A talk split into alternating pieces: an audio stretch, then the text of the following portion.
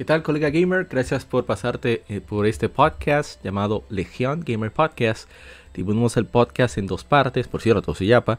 En el lado A, que es este, hablamos sobre actualidad que hemos jugado durante la semana y algunos títulos que estuvieron de aniversario durante estas dos semanas. Bueno, son dos semanas. Este podcast sale eh, de manera quincenal, generalmente cada sábado en las diferentes plataformas. Hablamos, como dije, actualidad, juegos retro y alguna otra cosa interesante, algún tema temporal junto con invitados. Pero ese tema se comenta generalmente en el lado B. Así que de nuevo, gracias por darnos la oportunidad de entretenerte y, y de, que te enteres de todo lo que hay con el gaming desde un punto de vista más de nicho, más de juegos que quizás no son tan populares, pero que son igual o más interesantes que los juegos mainstream. Esto es The Young Gamer Podcast, el gaming nos une.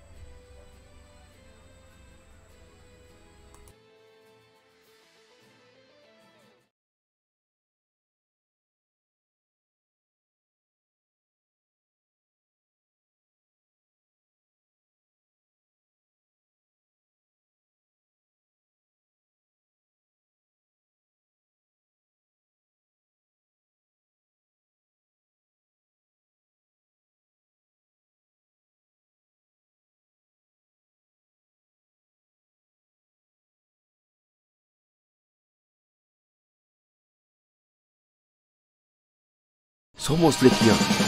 Somos Gamer. Legión Gamer Podcast. El gaming nos une. Un podcast diferente para gamers únicos. Noticias interesantes. Historia del gaming y mucho más para mantenerte al tanto del actual como del pasado. Porque todos jugamos. El gaming nos une.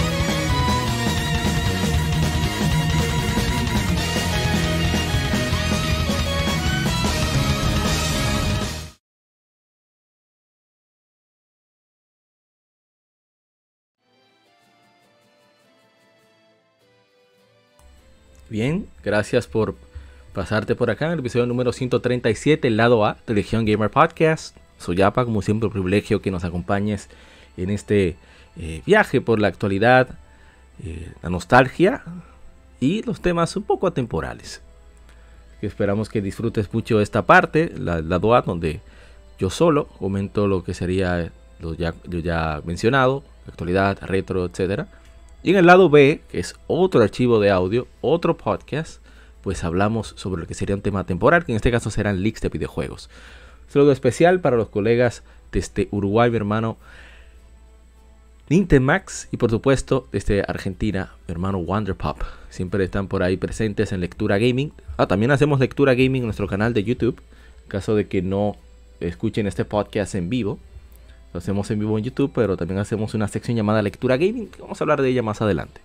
Hay mucho que comentar, muchas informaciones, así que vamos a hacerlo más corto y arranquemos inmediatamente con el vicio durante de esta, de esta quincena. Voy a cambiarle el nombre de vicio semanal a vicio quincenal.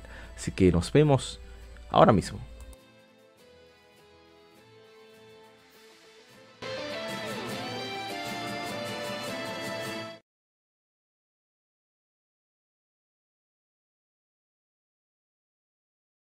Semanal. Comentamos los títulos y demos que jugamos recientemente.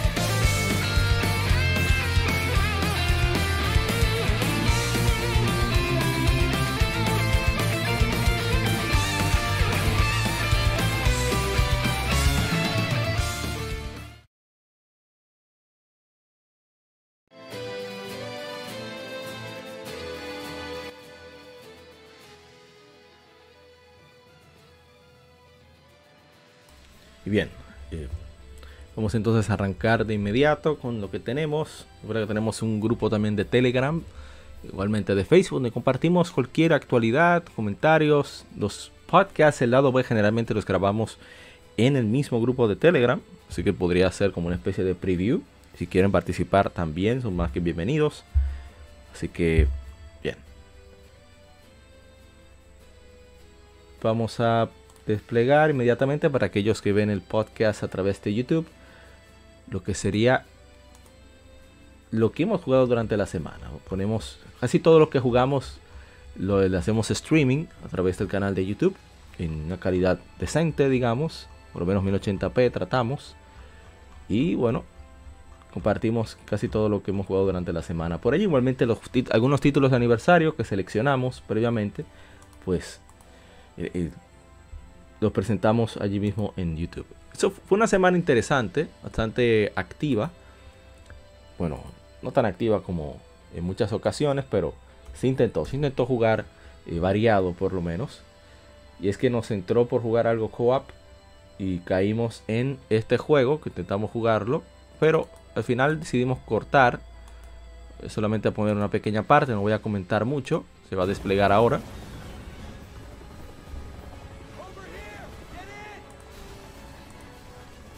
Vamos a desplegar, ya se escucha.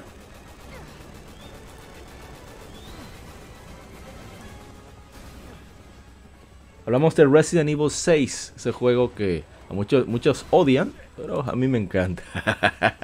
sí, sí, es contradictorio. Eh, para mí es, es muy divertido. Yo no lo veo como un Resident Evil. Nunca he sido muy fan de Resident Evil.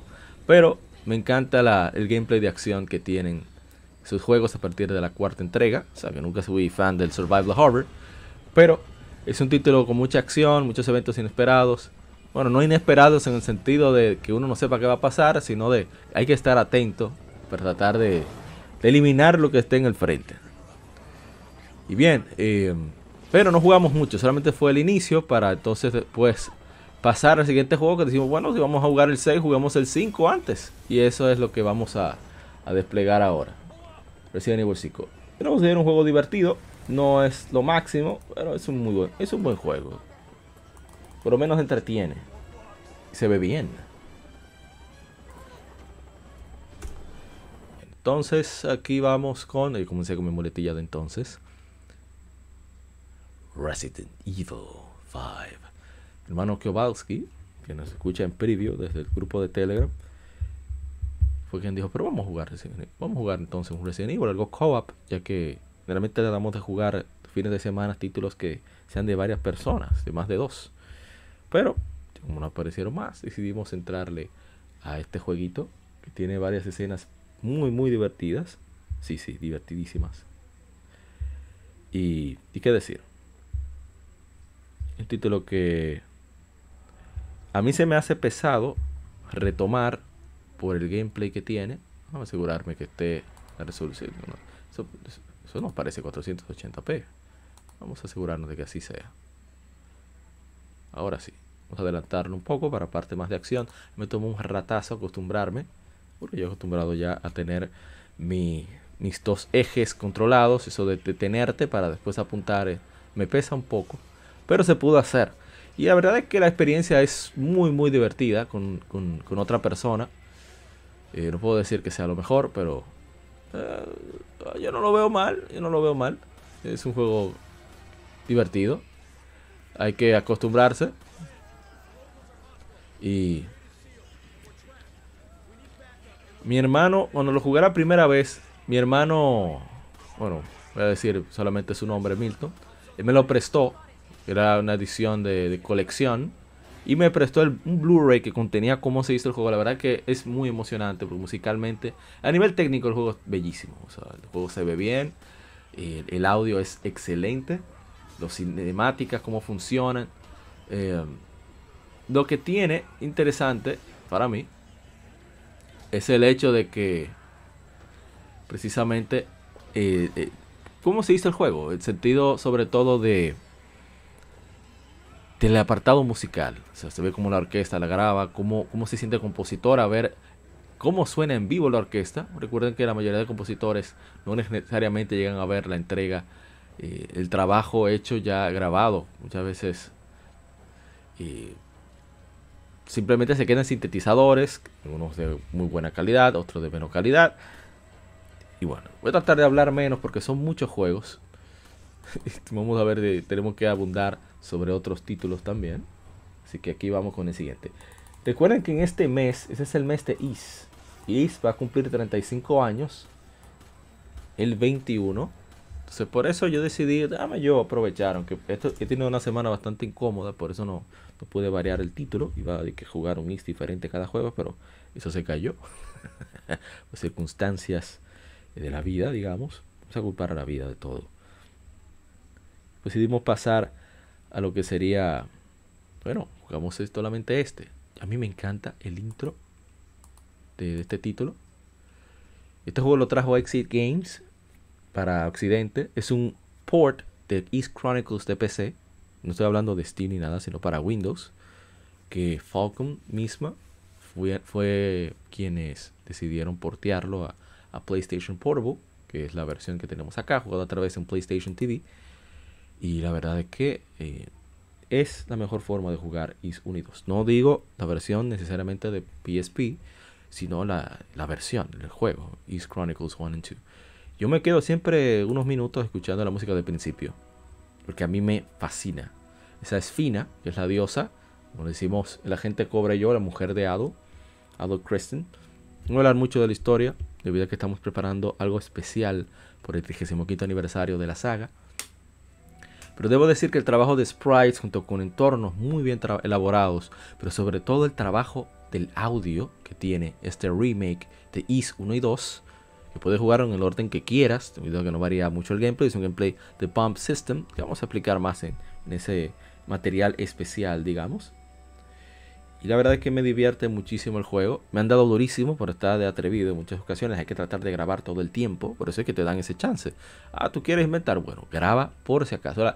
La, advertencia que te dan en Pokémon es buena utilizar Lenis. Porque el, juego es sencillo en sus mecánicas. Los enemigos están bastante duros. Se me ha escapado eso en muchas ocasiones. Pero, escuchen eso. A, voy a hacer silencio unos segundos solo para que se aprecie esa parte.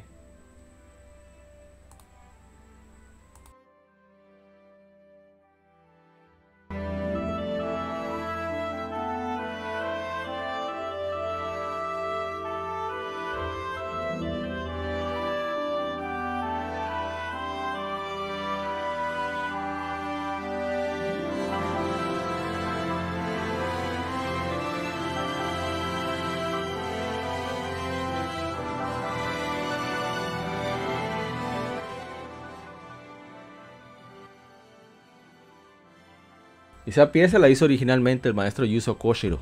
Sí, el compositor de Streets of Rage, de Triumph Odyssey. Ese mismo genio de Act Racer fue quien hizo esta pieza en particular. Fue su primer trabajo en los videojuegos, de hecho. Y vamos a poner un poco del juego para que vean. Tienen siempre el juego siempre tuvo ilustraciones para los NPC más importantes. Es una de las características que tenía. Y estamos hablando del juego de 1987 que salió para el PC88. El NEC PC88. Y, bueno, eso le, hacía destacar bastante de otros RPG de la época. Incluso para, para el sistema. Pero ahí estamos. Escuchen la música. Es una música bestial. El tema de esta aldea de Epic es increíble. La, carga emotiva que tiene en la melodía. Cómo va descendiendo. En menores. Eso es, impresionante.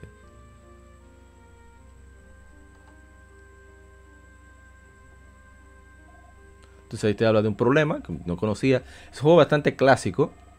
Que no te despliega absolutamente nada con respecto a qué debes hacer. Tienes que recordarlo. Y eso lo hace un poquito incómodo. Porque a veces no estás seguro de si tú irte por el evento principal puede causar que se pierda alguno secundario que no te hayas percatado. No obstante, pienso que eso lo hace todavía más divertido porque está lleno de sorpresas y hay que estar siempre pendiente. Mira cómo el señor, el alcalde, está pidiendo que busque la manera de conseguir, de recuperar la, la campana de plata porque es lo que protege a este pueblo de la invasión de monstruos. Resulta que cuando avanzas, descubres que realmente el ladrón no se robó nada, sino que ahí lo robaron a ellos también. Están tratando de averiguar. Ese es el bump system, como pueden ver. La música está bestial. Eh, hay que aprender a atacar. Yo todavía no sé bien cómo que se hace el sistema. ¿eh? Yo solamente estoy ahí haciendo un poquito de grinding. Subiendo niveles. Y bueno, subir niveles hay que aprovechar. Pero es divertido. A mí me gusta mucho. Hay que tratar de atacar fuera del centro. Miren como al obtener un objeto inmediatamente aparecieron dos enemigos a vencer. Pero fuera del campo, para ayudarte con, con lo incómodo que puede ser el gameplay, si estás en, el overworld, pues recuperas energía. Y es uno de los primeros juegos, no decir el primero, por si acaso no aparece otro por ahí, que permite, tiene esta cualidad de tú poder recuperar energía sin mover al personaje. Bien, vamos entonces a pasar al siguiente título. A ver, a ver, a ver. Siguiente título es nada más y nada menos. Oh, pero no es un título. Es una, digamos, una actividad como hablamos ahorita, de la lectura gaming. Pues aquí la tenemos. Voy a bajarlo un poco. En lectura gaming básicamente tomamos una revista completa o un artículo de una revista, dependiendo de qué tan profundo o qué tan interesante sea. Por ejemplo, una revista Club Nintendo la podemos leer completa.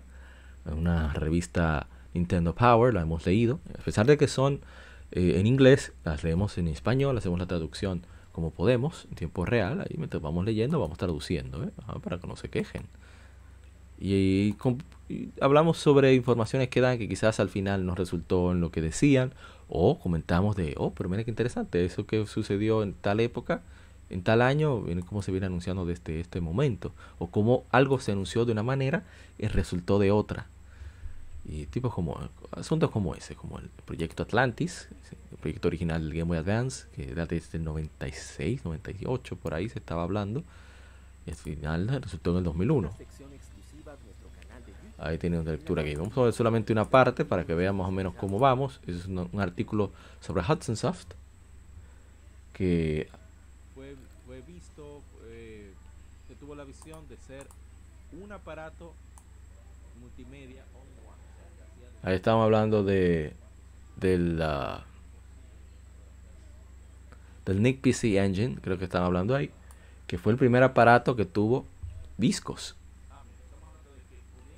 pero vamos a, continuar con otro. Si, quieren saber más sobre Hudson, que hacía los juegos de Mario Party, por ejemplo, los Bomberman y demás, pues pueden darse la vuelta por la lectura gaming. Tiene su, playlist aparte. Incluso tiene un playlist solo de las Club Nintendo, eso del que les interese.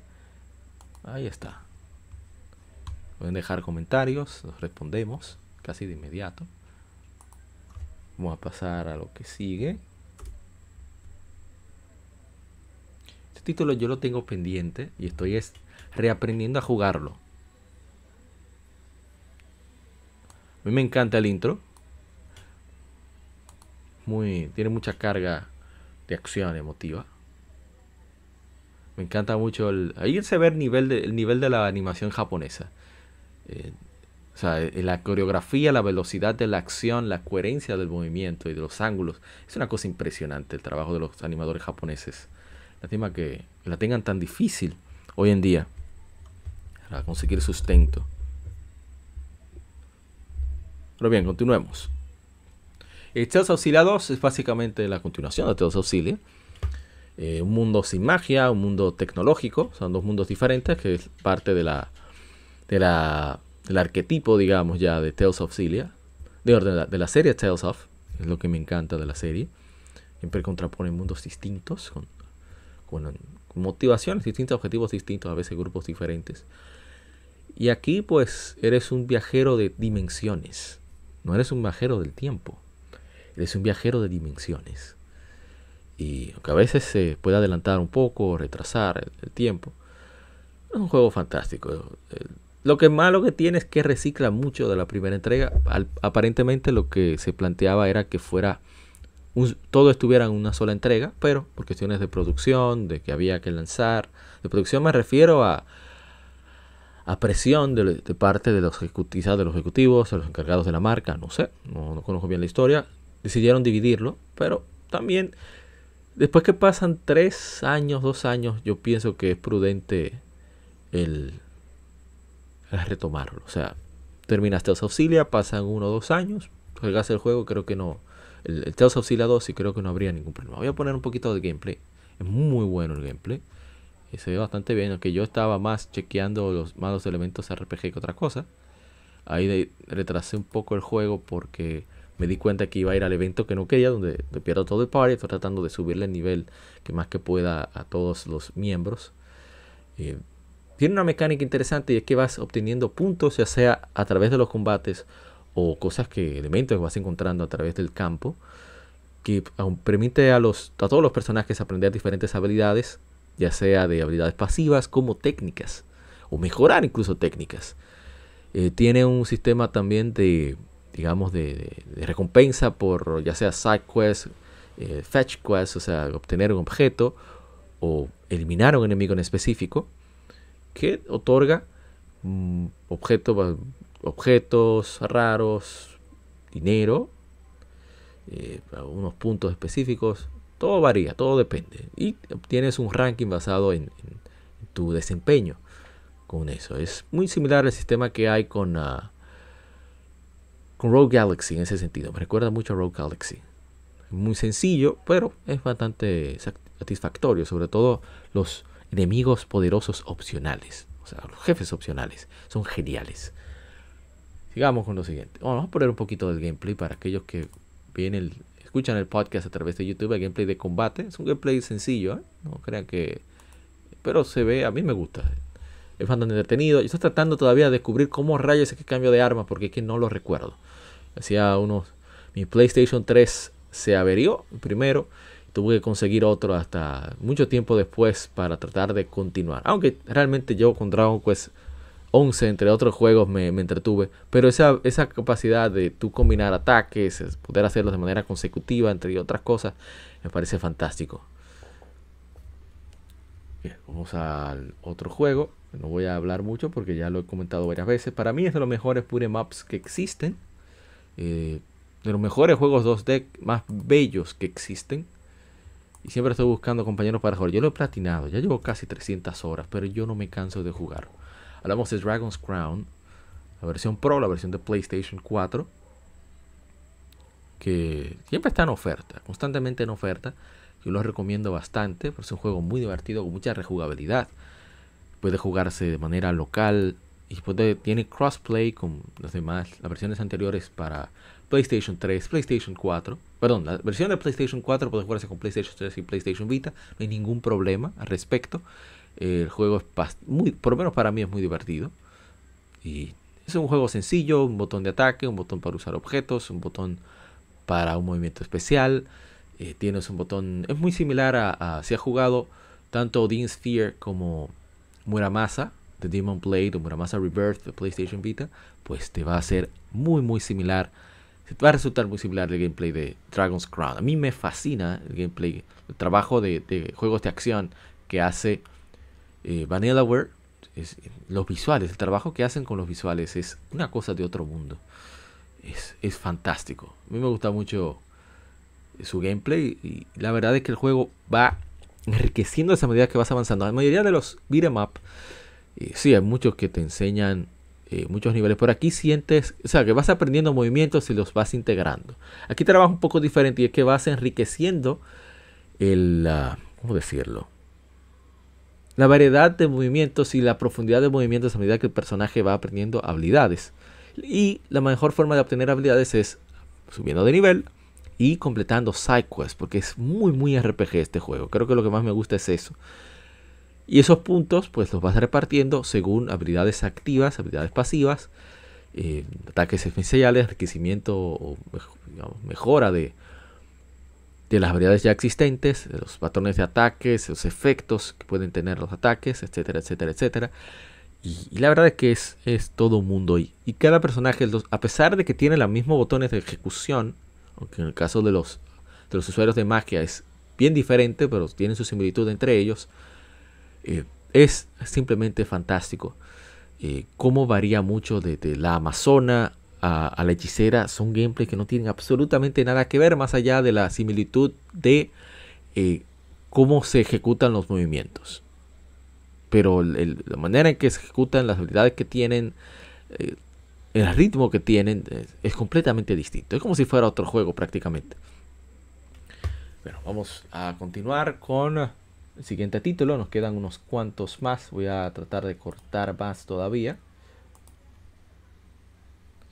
Es un juego que a mí me... Para los que dicen que los musos son fáciles, yo les voy a contar esta anécdota. No voy a hablar del juego. El juego es un museo, tienes un reguero de enemigos, tienes que vencer, hay unos objetivos que cumplir. Los objetivos van antes que la cantidad de enemigos, así que hay que tenerlo muy en cuenta. Y ahí resulta lo siguiente, voy a hacer esta pequeña historia. Yo duré una hora y media jugando Warriors Orochi 3 Ultimate. Me gustan mucho los muso, sobre todo no solamente en cuanto al gameplay que tienen, también en el aspecto de el elemento eh, de todo el contexto que de lo que ya por lo menos yo le llamo añadidura o de adorno, o sea, el gameplay, los gráficos, los personajes. El gameplay no, el gameplay es lo principal, pero lo que sea el contexto del guion, cómo se manejan las conversaciones que tienen, porque son personajes históricos y mitológicos de Asia, de, Corea, de, Corea, de Japón y de China. Personajes legendarios, personajes mitológicos, personajes también de videojuegos. Bien, eso lo, he dicho en otros, en otros episodios. Bien, lo que yo quiero resaltar acá es, voy a poner la última porque fue lo que estuve más cerca. Voy a hablar de la misión. Fíjense de todo lo demás. Esto de la preparación, ver cómo estoy rápido porque ya estoy casi, casi molesto. Bien. Resulta que en esta misión voy a tratar de rescatar a algunos miembros del grupo, bueno, de, guerreros, ¿verdad? de esos personajes importantes, Oh, pero no se escucha el video. Vamos a subir el video. O sea que la música de Dragon's Crown no se escuchó ahorita. Bueno, errores, errores míos de mi parte, mala mía. Bien. Resulta que hay que, hay que rescatar a esos, a esos guerreros. Bien, perfecto. Ahí no hay problema. Eso yo lo comprendo. No hay problema. Se hace lo que haya que hacer. Bien. Hay que buscarlos que están en diferentes zonas resguardados, hay unos mensajeros, unos capitanes que hay que derrotar, fácil de derrotar. El problema viene cuando después unos mensajeros que hay que derrotarlos antes de que avisen a, al, al, ¿cómo se dice? Al, al ejército enemigo. Perfecto. El problema está es que después de que tú cumples todo eso, que son unas cuantas vueltas que hay que hacer, el problema está en que tú tienes que derrotar a unos cuantos individuos que son fastidiosos por la simple razón de que son muchos, digamos, eh, comandantes a la vez que no son, no son un cachú, como decimos en mi país, en República Dominicana, no son tan sencillos de derrotar porque te atacan diferentes flacos, aprovechan cuando tu guardia o, o tu mira o tu enfoque, mejor dicho, está en un contrincante, bien y te atacan entre todos.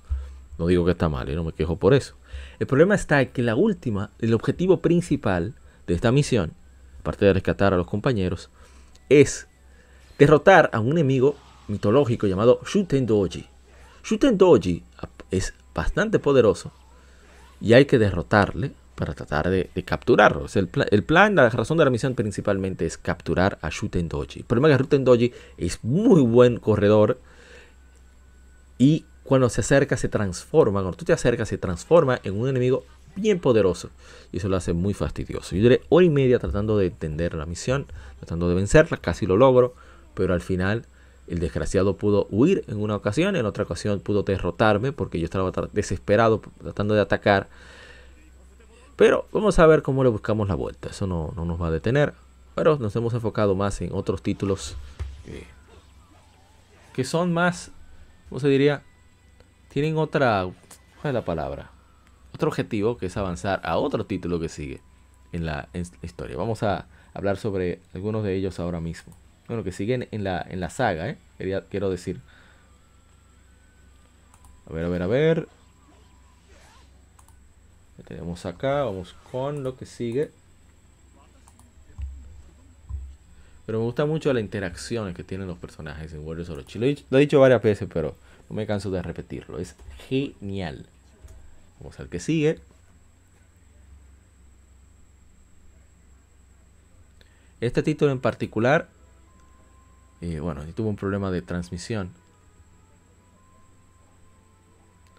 Es Star Ocean First Departure R para, para la versión de PlayStation 4, que también está para Nintendo Switch y Steam. Este es la, un remake bueno, es un remaster del remake de la primera entrega de Star Ocean que salió originalmente para Super Nintendo este remake salió para PlayStation Portable, para PSP y se remasterizó para eh, Nintendo Switch, PlayStation 4 y creo que Steam. No estoy seguro si está en Steam, pero creo que sí. A mí, este es mi Star Ocean favorito en cuanto a guion. es tan sencillo, tan simple, pero a la vez como tan... Evoca muchas cosas el juego. Personajes son muy carismáticos, por lo menos para mí. Muy particulares, tanto en su movilidad, el diseño, personajes. Eh, esta versión, First Departure Art, incluye arte de, Inugami, que es un gran, gran ilustrador japonés. Trabaja mucho con Falcon, i7, eh, Trails of Cold Steel, perdón, Trails, Trails from Zero, la versión que vamos a tener en Occidente, que es la versión, eh, una versión mejorada, pues él le hizo la, ilustración, el rediseño de personajes, también en, Trails eh, Kuro que vamos a hablar de, este juego en, en, en Game Informe, también. Y le cambiaron las voces. Con la voz todavía estoy tratando de decidir cuál prefiero, si, la voz japonesa original o, o, la versión de esta R, versión R. Pero el juego tiene mucho que explorar, tiene muchos secretitos, muchas cosas opcionales. Me parece muy divertido precisamente por eso. Porque a pesar de ser un juego corto, relativamente corto para lo que, como lo que generalmente son los Star Ocean, eh, tiene mucho, mucho que ofrecer. Yo los recomiendo bastante. Si lo ven en oferta por ahí, no duden en darle una probadita. Este es uno de los juegos que me tienen en vicio total. Ya llevo como casi 10 horas jugándolo. Vamos con el último de la tanda. Que es un, uno de los que más le tengo. No voy a hablar tanto del mismo, pero voy a, resumir lo más posible lo que hemos hecho. Sí, hemos tenido un, juego, una, unas semanas bastante variadas, podríamos decir, ¿no? Pero por si acaso nos escribieron, veo que no.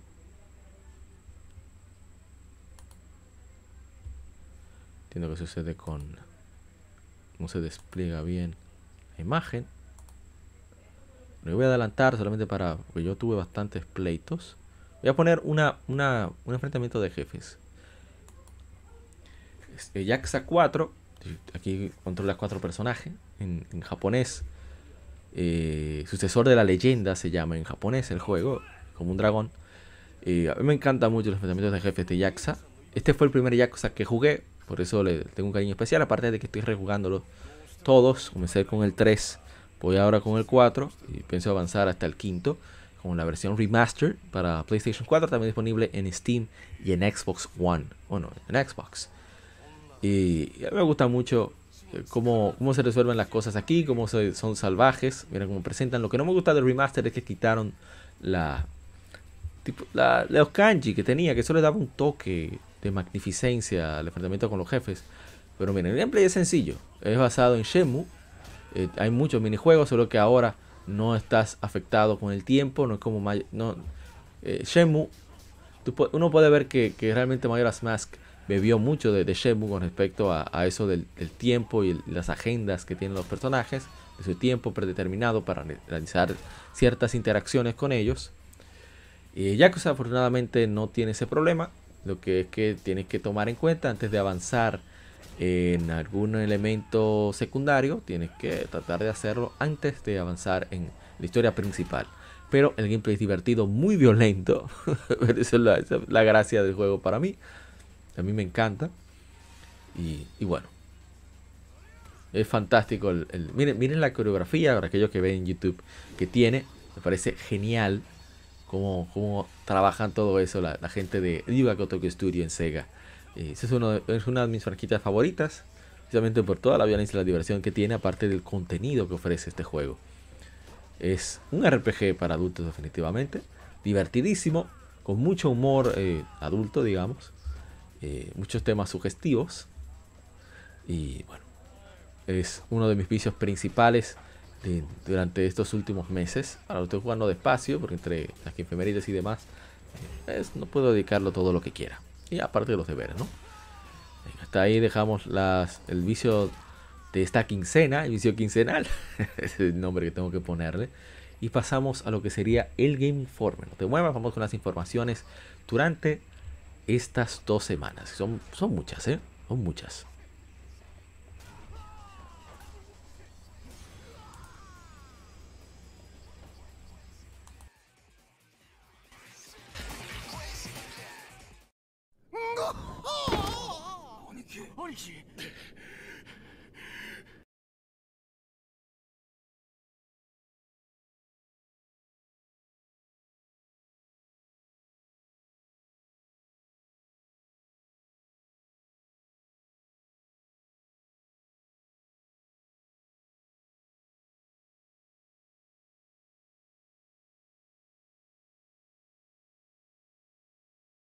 Informe.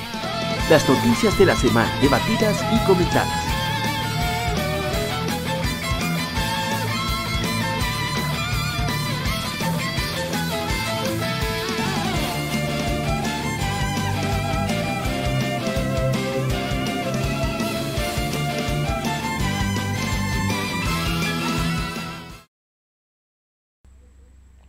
Que retomar lo de debatidas.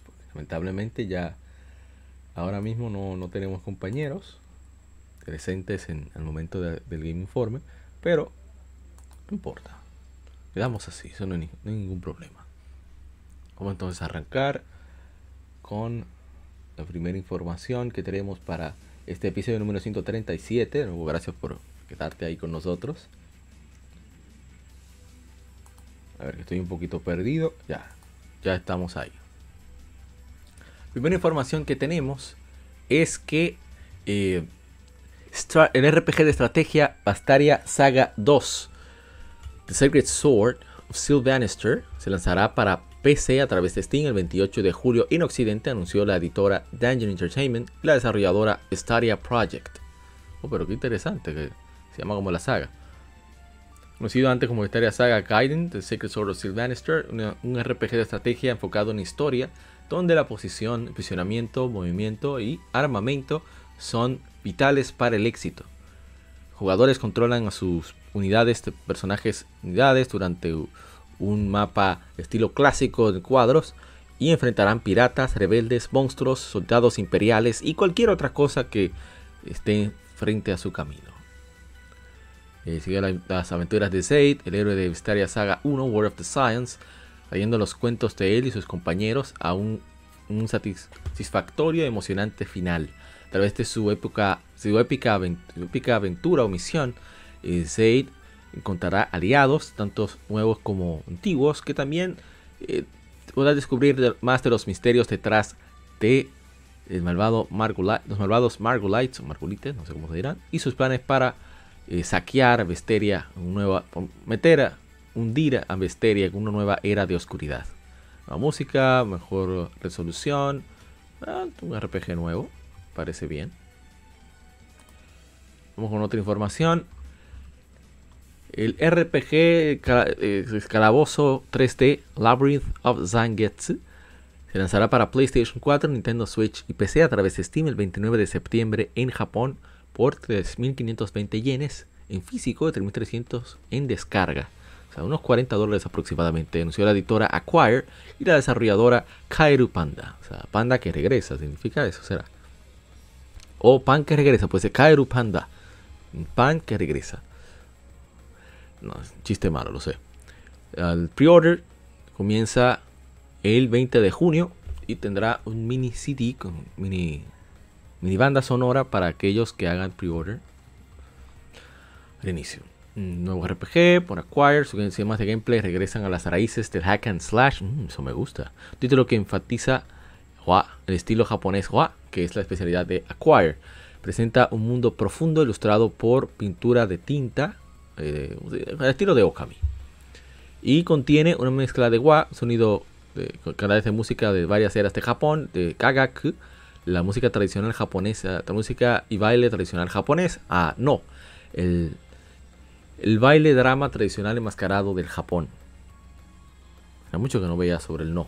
Son unas máscaras muy particulares. Labyrinth of Zangetsu está siendo desarrollado basado en estas cuatro palabras. O sea, wa, no, kagak, y falta el otro, y profundidad. La historia sucede en Ido, la ciudad de la luna mañanera, que continúa, continúa luchando contra la calamidad, la calamidad, perdón, que es la tinta de destrucción. Ido pertenece a Toki no Kuni, un país que parece Japón medieval y es una ciudad fortaleza protegida por una eh, poderosa barrera tecnológica mágica. Una barrera tecnología mágica, bueno, colocada directamente hacia la luna, que siempre brilla en el cielo. Vamos a dejarlo hasta ahí la información. Bueno, por lo menos se escucha interesante. Hay que ver qué tan interesante resulta al final. Ojalá llegue a Occidente. Creo que Acquired está fría con. ¿Cómo se llama esta empresa? Marvelous. Como Marvelous tiene una filial aquí en América, que es Exit Games, eh, pertenece a Marvelous, yo creo que ese juego viene. Sí o sí. Ojalá y sea bueno, ¿eh? Vamos a lo que sigue. Y esa es mi, canción. The Legend of Heroes Kuronok 2 Crimson Sin se lanzará para PlayStation 5 y PlayStation 4 el 29 de septiembre en Japón. Reveló el último número de Famitsu.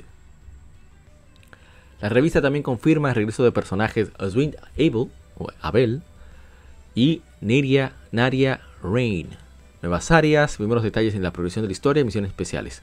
La historia progresa a través de capítulos, Van y sus aliados actúan de manera separada para cada parte. Los capítulos podrían aparecer dentro de la misma línea temporal, pero puedes elegir cuál quieres jugar.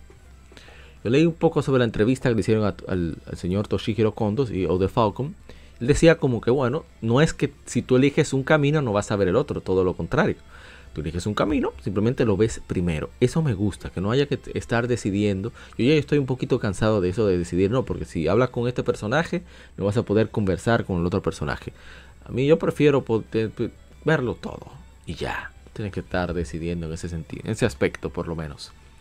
A ver, misiones especiales jugadas desde la perspectiva de un juego de disparos de tercera persona que requiere de eh, ejecución de comandos de manera rápida, o sea, los famosos Quick Time Events. También hay misiones de sigilo.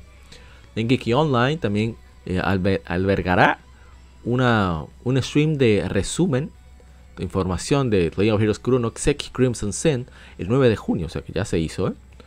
Y podrás verlo en YouTube. Yo creo que tenemos más información al respecto de lo que se reveló. Efectivamente, aquí está. Y bueno, eh, más imágenes que tenemos a nadie. Está más grandecita, ya viene de Trails from Reverie, junto con donde sale el último juego con Rin. Eh, con respecto a habrá una edición limitada, miren qué hermosa la ilustración, aquellos que están en YouTube, la ilustración de Nugami. Ahí está Van Arkreed, que es el protagonista, junto con dos hermosas jóvenes, Elizabeth y Agnes. A la izquierda, Elizabeth, la rubia, la otra rubia es eh, Elizabeth, perdón, Agnes es la que está a la izquierda. Eh, yo olvidé los nombres de los otros dos. Bueno, los que mencioné ahorita están ahí. Han crecido. Eso me gusta mucho de este juego. Que los personajes crecen, ¿eh? Se nota. Mm, se nota bastante. Dejémoslo ahí, dejémoslo ahí. Me estoy yendo por la tangente. Ahí están los personajes del primer juego. Kuronokseki. Bien, vamos entonces a continuar. El traje de, Van Archery con el traje con Mishi. Yo necesito algo de Mishi. Yo tengo que conseguir algo de Mishi. Soy loco con Mishi. Sigamos. Siguiente información que tenemos es que Ben Studio, eh, la subsidiaria de Sonic Drive Entertainment, ha revelado un nuevo logo y revela un montón de información, un poquito de información de su nueva, la nueva IP que está en desarrollo. Estamos actualmente, estoy citando, esta información viene de gematsu.com, para aquellos que nos escuchan a través de las diferentes plataformas. Estamos actualmente trabajando en una nueva propiedad intelectual que incluye multijugador y se basa en el mundo abierto, de, los sistemas de el sistema de mundo abierto de Days Gone, pero trae un nuevo mundo que estamos extremadamente emocionados de crear para ustedes. Dice el, Community Manager de Band Studio, Kevin McAllister, en PlayStation Blog. No podemos esperar para revelarles cuando sea el momento correcto. Ben Studio también está eh, contratando a través de diferentes, múltiples departamentos, incluyendo eh, opciones completamente remotas. Así que eso está muy bien, ¿eh? pasemos a la siguiente información. Aplicación de Xbox. Dice Microsoft que anunciará que lanzará la explicación de Xbox para televisiones Smart TVs de Samsung en 2022, con New QLED 8K, New QLED 4K, QLEDs y, monitores Smart Smart Series a partir del 30 de junio, anunció la compañía. El lanzamiento permitirá a usuarios del Samsung, Samsung Gaming Hub hacer streaming de más de 100 juegos disponibles en la librería, perdón, en, el catálogo de Xbox Game Pass Ultimate, aparte de Fortnite. Xbox Game Pass Ultimate, está, esto requieren que membresía para jugar, aunque Fortnite puede jugarse sin suscripción. Excelente. Entonces, eh, ahí está. Eh, Microsoft está expandiéndose más allá de las consolas de videojuegos de manera definitiva, ya de manera oficial, una aplicación en una de las mejores marcas de televisiones. Vamos con más informaciones. Kadokawa Games ha descontinuado el desarrollo de Metal Max Sino Reborn, secuela de Metal Max Wild West, anunció la compañía. Metal Max Wild West originalmente planeaba lanzarse para PlayStation 4 y Nintendo Switch en 2022 en Japón. La noticia fue después de su, retraso en mayo de 2021. Un mensaje para los fans, Kadokawa Games dijo que ha decidido detener la producción considerando el estatus actual del juego y otros factores relacionados. Qué mal, ¿eh? Eso no me gusta con un jueguito ya que se ve, aunque sea un poquito interesante, no, al final se retrasa. Pero bueno, se, la vi. Tenemos uh, MDHR. Debutó el primer gameplay, video de gameplay de Cuphead, del contenido descargable de Cuphead, la deliciosa última cena, Delicious Last Course, que saldrá para todas las plataformas a partir del 30 de junio, dijo durante uh, su presentación bueno, fue durante su presentación de Summer Game Fest 2022. Cuphead está disponible actualmente para PlayStation 4, Xbox One, Nintendo Switch y PC a través de Steam, GOG y la tienda de Microsoft, Microsoft Store. Yo veo muy bien eh, este jueguito, ¿eh? Ojalá llegue pronto al precio. A mi precio ideal. Sigamos con lo que sigue. ¿Verdad que no? Ni modo, va a ser con lo que estaba antes. Marvel's Midnight Sun se lanzará para PlayStation 5, Xbox Series, PlayStation 4, Xbox One, Xbox One, Nintendo Switch y PC a través de Steam y Epic Games Store el 7 de octubre, anunció la, editora 2K y la desarrolladora Fireaxis Games. Y yo no voy a leer los detalles, no estoy, no sé, no me siento muy animado por este juego, aunque sale Spider-Man, Spider-Man siempre, para mí siempre es bienvenido Spider-Man. Spider-Man es lo máximo, lo mejor de Marvel, si me preguntan. Sigamos con la siguiente información. Y que presentaron un sueldo de Trails to Azure con Lloyd Banning, sus aliados del Departamento de Policía de Crossville, la sección de apoyo especial, Special Support Section. Yo estoy un poquito molesto porque yo vine, verdad que ese juego viene, pero ese juego viene en 2023. Cuando veo ya se acabó la edición especial. No quedan, por lo menos de PlayStation 4 no quedan. Eso me, me dolió. Pensaba, pensaba adquirirlo, pero me tendré que conformar con la de Zero. Ahora que yo, sí, esto es de Inugame, esa ilustración. Hermosa Eli, qué bien se ve Eli. Lloyd, no te pongas celoso. Sigamos, sigamos. Otras noticias que no son tan alentadoras. Y que la editora Cygames, la desarrolladora Cygames Osaka, han retrasado el lanzamiento de, del RPG de acción Grand Blue Fantasy Relink de su fecha previamente pactada de 2022 para 2023. Supuestamente estará disponible para PlayStation 5, PlayStation 4 y PC a través de Steam. Mensaje de Yu Yuito Kimura dice: el desarrollo, equipo de desarrollo ha estado trabajando duro en tener a Grand Blue Fantasy Relink listo para su fecha, eh, fecha pactada en 2022. Entendemos la emoción de los jugadores que los jugadores tienen por este juego, así que nos es con mucho arrepentimiento que anunciamos que la fecha de lanzamiento tendrá que retrasarse una segunda vez a 2023. hablan de que hay problemas de coronavirus, coronavirus, coronavirus. Eh, todo el staff ha puesto todo el esfuerzo para compensar el tiempo perdido, pero por la gran escala que este, tiene con este juego, bueno, que van a tener que pulir, optimizar más detalles de gameplay, ya acercándose a su etapa final los recursos gráficos, parte de escenario, voces, música de todos ya están completados. Así que están enfocados en refinar el balance del gameplay, el debugging, en mejorar el audio, la fidelidad de audio y visual. Eso me parece muy bien que hayan tomado esa decisión. Ojalá que el juego salga, ¿eh? es lo único que me interesa, porque el título realmente es muy, muy bueno. Así que yo espero ver que, que decidan lanzarlo muy pronto Blue Fantasy Relink, que nos tenga una fecha definitiva, que salga ya. Vamos con la siguiente información.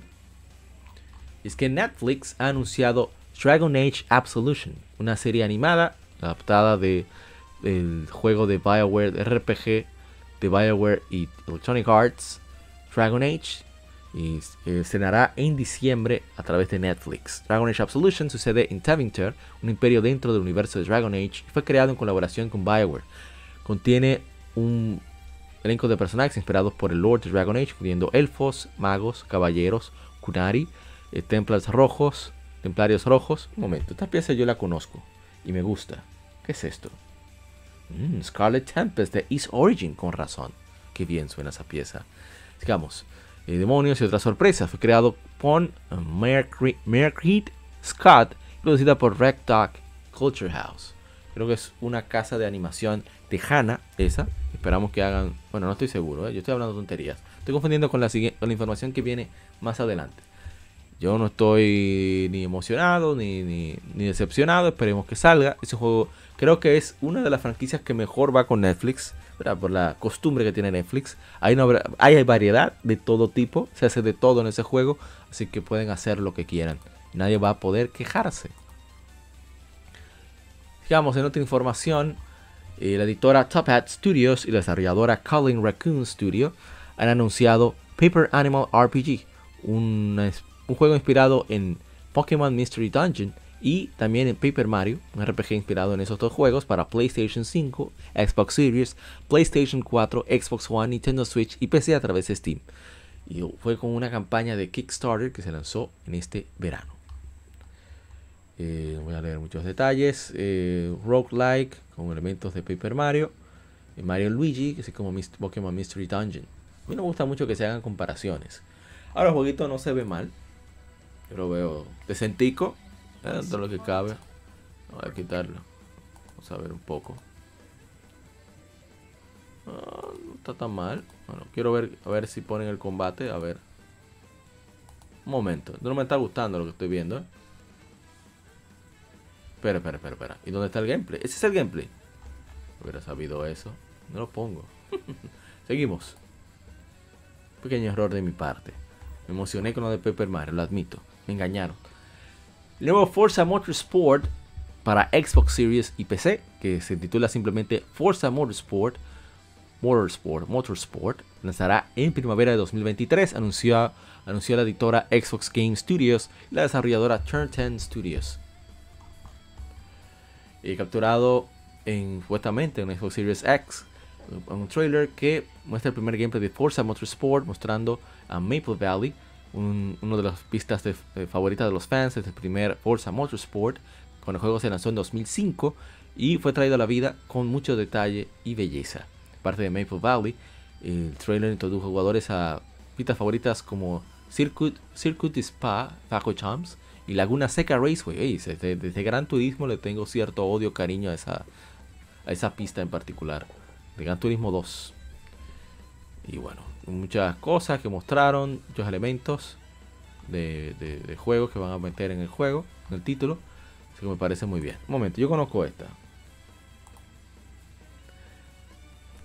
Packet Interference de i7. Excelente pieza, una cosa bella. Bien, seguimos. Hollow Knight Silk Song por fin lanzará para Xbox Series junto con su realmente anunciada versión para Nintendo Switch y PC, incluyendo Steam, GOG Humble Store. Eh, anunció la editora, la desarrolladora Team Cherry. También estará disponible a través de Xbox Game Pass. Eh, aunque Team Cherry aún no ha anunciado una fecha oficial de lanzamiento, la cuenta oficial de Twitter confirmó que Hollow Knight Steel Song se lanzará para junio de 2023, que es lo que se espera que sea dentro de un año. nadie sabe, ojalá que sí. Bueno, mucha gente esperaba más información. Ahí está. Lo que los fanáticos de Hollow Knights deben estar súper contentos de que ya por fin Hollow Knight Silk Song por lo menos haya mostrado la cara. Obsidian Entertainment, la editora, la desarrolladora de Microsoft y Xbox Game Studios, han anunciado el RPG Pentiment para Xbox Series, Xbox One y PC a través de Steam Microsoft Store. Se lanzará en noviembre de por 19,99 también estará disponible vía Xbox Game Pass. Voy a leer un poco el texto que nos dejaron. Desde Obsidian, este juego es un RPG de misterio histórico que se enfoca en el desarrollo de personaje, un arte muy estilizado y una historia por que va a desarrollarse a través de las elecciones del jugador al inicio de la Alemania del siglo XVI. El personaje principal es un ilustrador muy brillante que está en una capturado una serie envuelto en una serie de, asesinatos en Kirso, Kirso Abbey eh, por más de 20 años. Este personaje por sí mismo posee el deseo y, las ganas de exponer a los asesinos, pero cada decisión que hace tiene consecuencias duraderas y lo lleva más cerca del centro de una conspiración que no se ha descubierto. Ah, suena interesante y viene a buen precio. Esperemos que, sea un juegazo y que, le vaya bien. Seguimos con lo siguiente, que queda mucho, mucho todavía por lo cual comentar. La editora NetEase Games, la desarrolladora 24 Entertainment, lanzará el juego de acción, combate, eh, Battle Royale, Naraka Blade Point para Xbox Series el 23 de junio, anunciaron las compañías. También estará disponible, estará disponible a través de Xbox Game Pass. Aunque Naraka Blade Point se anunció para PlayStation 5, Microsoft introdujo el juego como una exclusiva de consola, que quiere decir que la versión de PlayStation 5 probablemente salga más adelante. Está actualmente disponible Naraka Blade Point para PC a través de Steam y Epic Game Store. No, está mal, ¿eh? no está mal. Por lo menos lo que se ve ahí. Más tenemos ah, esta información. Xbox Game Studios y Kojima Productions han anunciado una alianza en el desarrollo de un nuevo título. Hola a todos, este es Hideo Kojima, dijo Kojima en un mensaje de video en la conferencia de Xbox y Bethesda. Sí, hay un juego que siempre he querido hacer. Es un juego completamente nuevo, uno que nadie ha experimentado o visto antes. He esperado mucho tiempo para el día en que pudiera finalmente comenzar a crearlo. Con la tecnología de, la nube de, punta de Microsoft y el cambio en la tendencia de la industria, ahora ha sido posible retarme a mí mismo para hacer este concepto nunca antes visto. Puede tomar algo de tiempo, pero espero unirme con Xbox Game Studios y esperar traerles emocionantes noticias en el futuro. Gracias. Está, nada mal. Eh, buen trabajo de Xbox conseguir convencer a Kojima. Con lo único que se convence a Kojima. Money. Dinero. Efectivo. Que no lo veo mal, ¿eh? Ojalá sea un juegazo. Aunque el hecho de que sea por la nube ya... No es diciendo que falle, pero... No sé. Además, Kojima siempre al final da... Entrega un gameplay decente. No importa qué. Sigamos con la siguiente información y es que un anuncio que nadie esperaba. Y es que Atlus ha confirmado, bueno, primero a esto. Eh, Atlus lanzará Persona 5 Royal, Persona 4 Golden, Persona 3 Portable para Xbox Series, Xbox One y PC a través de la Microsoft Store, anunció la compañía. Persona 5 Royal se lanzará el 21 de octubre, continuado por el lanzamiento de Persona 4 Golden y Persona 3 Portable en 2023. los tres títulos estarán disponibles a través de Xbox Game Pass. Y bueno, al final también se eh, confirmó que eh, se lanzará para PlayStation y Steam en una fecha posterior. No sabemos si fecha posterior o, qué sucederá con eso. Pero qué bueno que el juego llegará a más personas. Ojalá y, la gente le tome el gusto a estos títulos. A ver si, si bueno, si consigue más dinero para hacer el juego mejor. Ahí está lo que la confirmación. Llegará, a ver, para Xbox One, Windows PC el 21 de octubre, anunció Atlus. Y las versiones de, PlayStation 4 y PC a través de Steam. Y con Xbox, Xbox One y PC. Estoy un poquito confundido acá. Ok, van a lanzar juntos, según entiendo, para PlayStation 5 y PC a través de Steam, junto a las versiones de Xbox Series, Xbox One y Windows. Pero Persona 4 Golden llegará a, con Persona 3 Portable, llegarán a PlayStation 4 y, y a través de Steam en 2023. Ok, ahora comprendí. Vamos a resumir nuevamente, sí, porque estaba un poco confundido.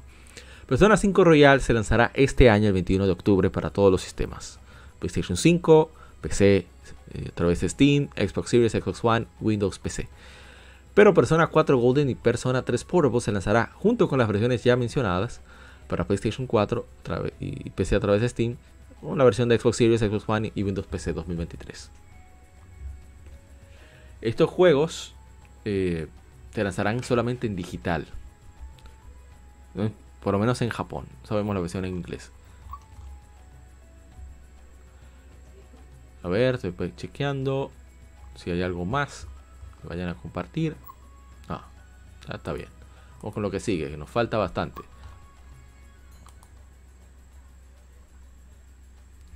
Ok, entonces, editora Koei Tecmo, la desarrolladora Team Ninja, uno de, mis más, más allegados, de mis favoritos, ha anunciado Wolong, eh, Dinastía Caída, Fallen Dynasty, para PlayStation 5, Xbox Series, PlayStation 4, Xbox One y PC a través de Steam Microsoft Store. Lanzará a, inicios de 2023. También estará, disponible a través de Xbox Game Pass. De Masaki, Masaki Yamagiwa, productor de Bloodborne, y Fumihiko Yasuda, productor de Nioh, Wolong Fallen Dynasty. Sigue la historia dramática llena de acción de un soldado de milicia sin nombre, luchando por la supervivencia con una versión de fantasía oscura de eh, al final de la dinastía Han, donde los demonios plagan a los tres reinos. Los jugadores enfrentarán criaturas mortales y enemigos soldados enemigos usando la bueno, el arte de la espada basado en las artes marciales chinas, intentando superar los obstáculos al despertar su verdadera forma, el poder de su forma. Eh, demonios en el reino, es algo muy similar, es algo muy similar a Nioh. Eh, despierta el poder, defensa de enemigos eh, mortíferos para aumentar la moral y despertar el poder interior. Supera la adversidad a través de nuevas estrategias únicas, incluyendo estilos de batallas diferentes basados en las cinco fases. Vive por la espada. A ver, fabricantes de las artes marciales chinas, también su, ritmo, mientras cambian entre maniobras ofensivas y defensivas. Supera oponentes con un montón de fuerza en batallas intensas y sangrientas, mientras aprendes la precisión y habilidad necesaria para convertirte en un verdadero maestro de la espada. Vamos a ver un poco del anuncio. Estoy interesado.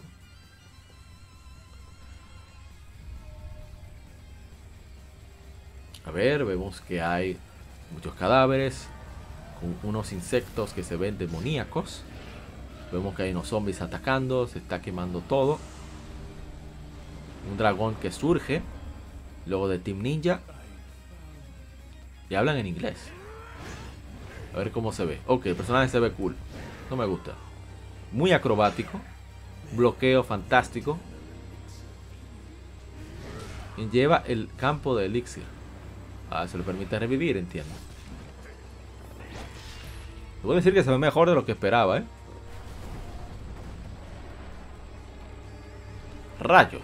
Está genial. Lo quiero.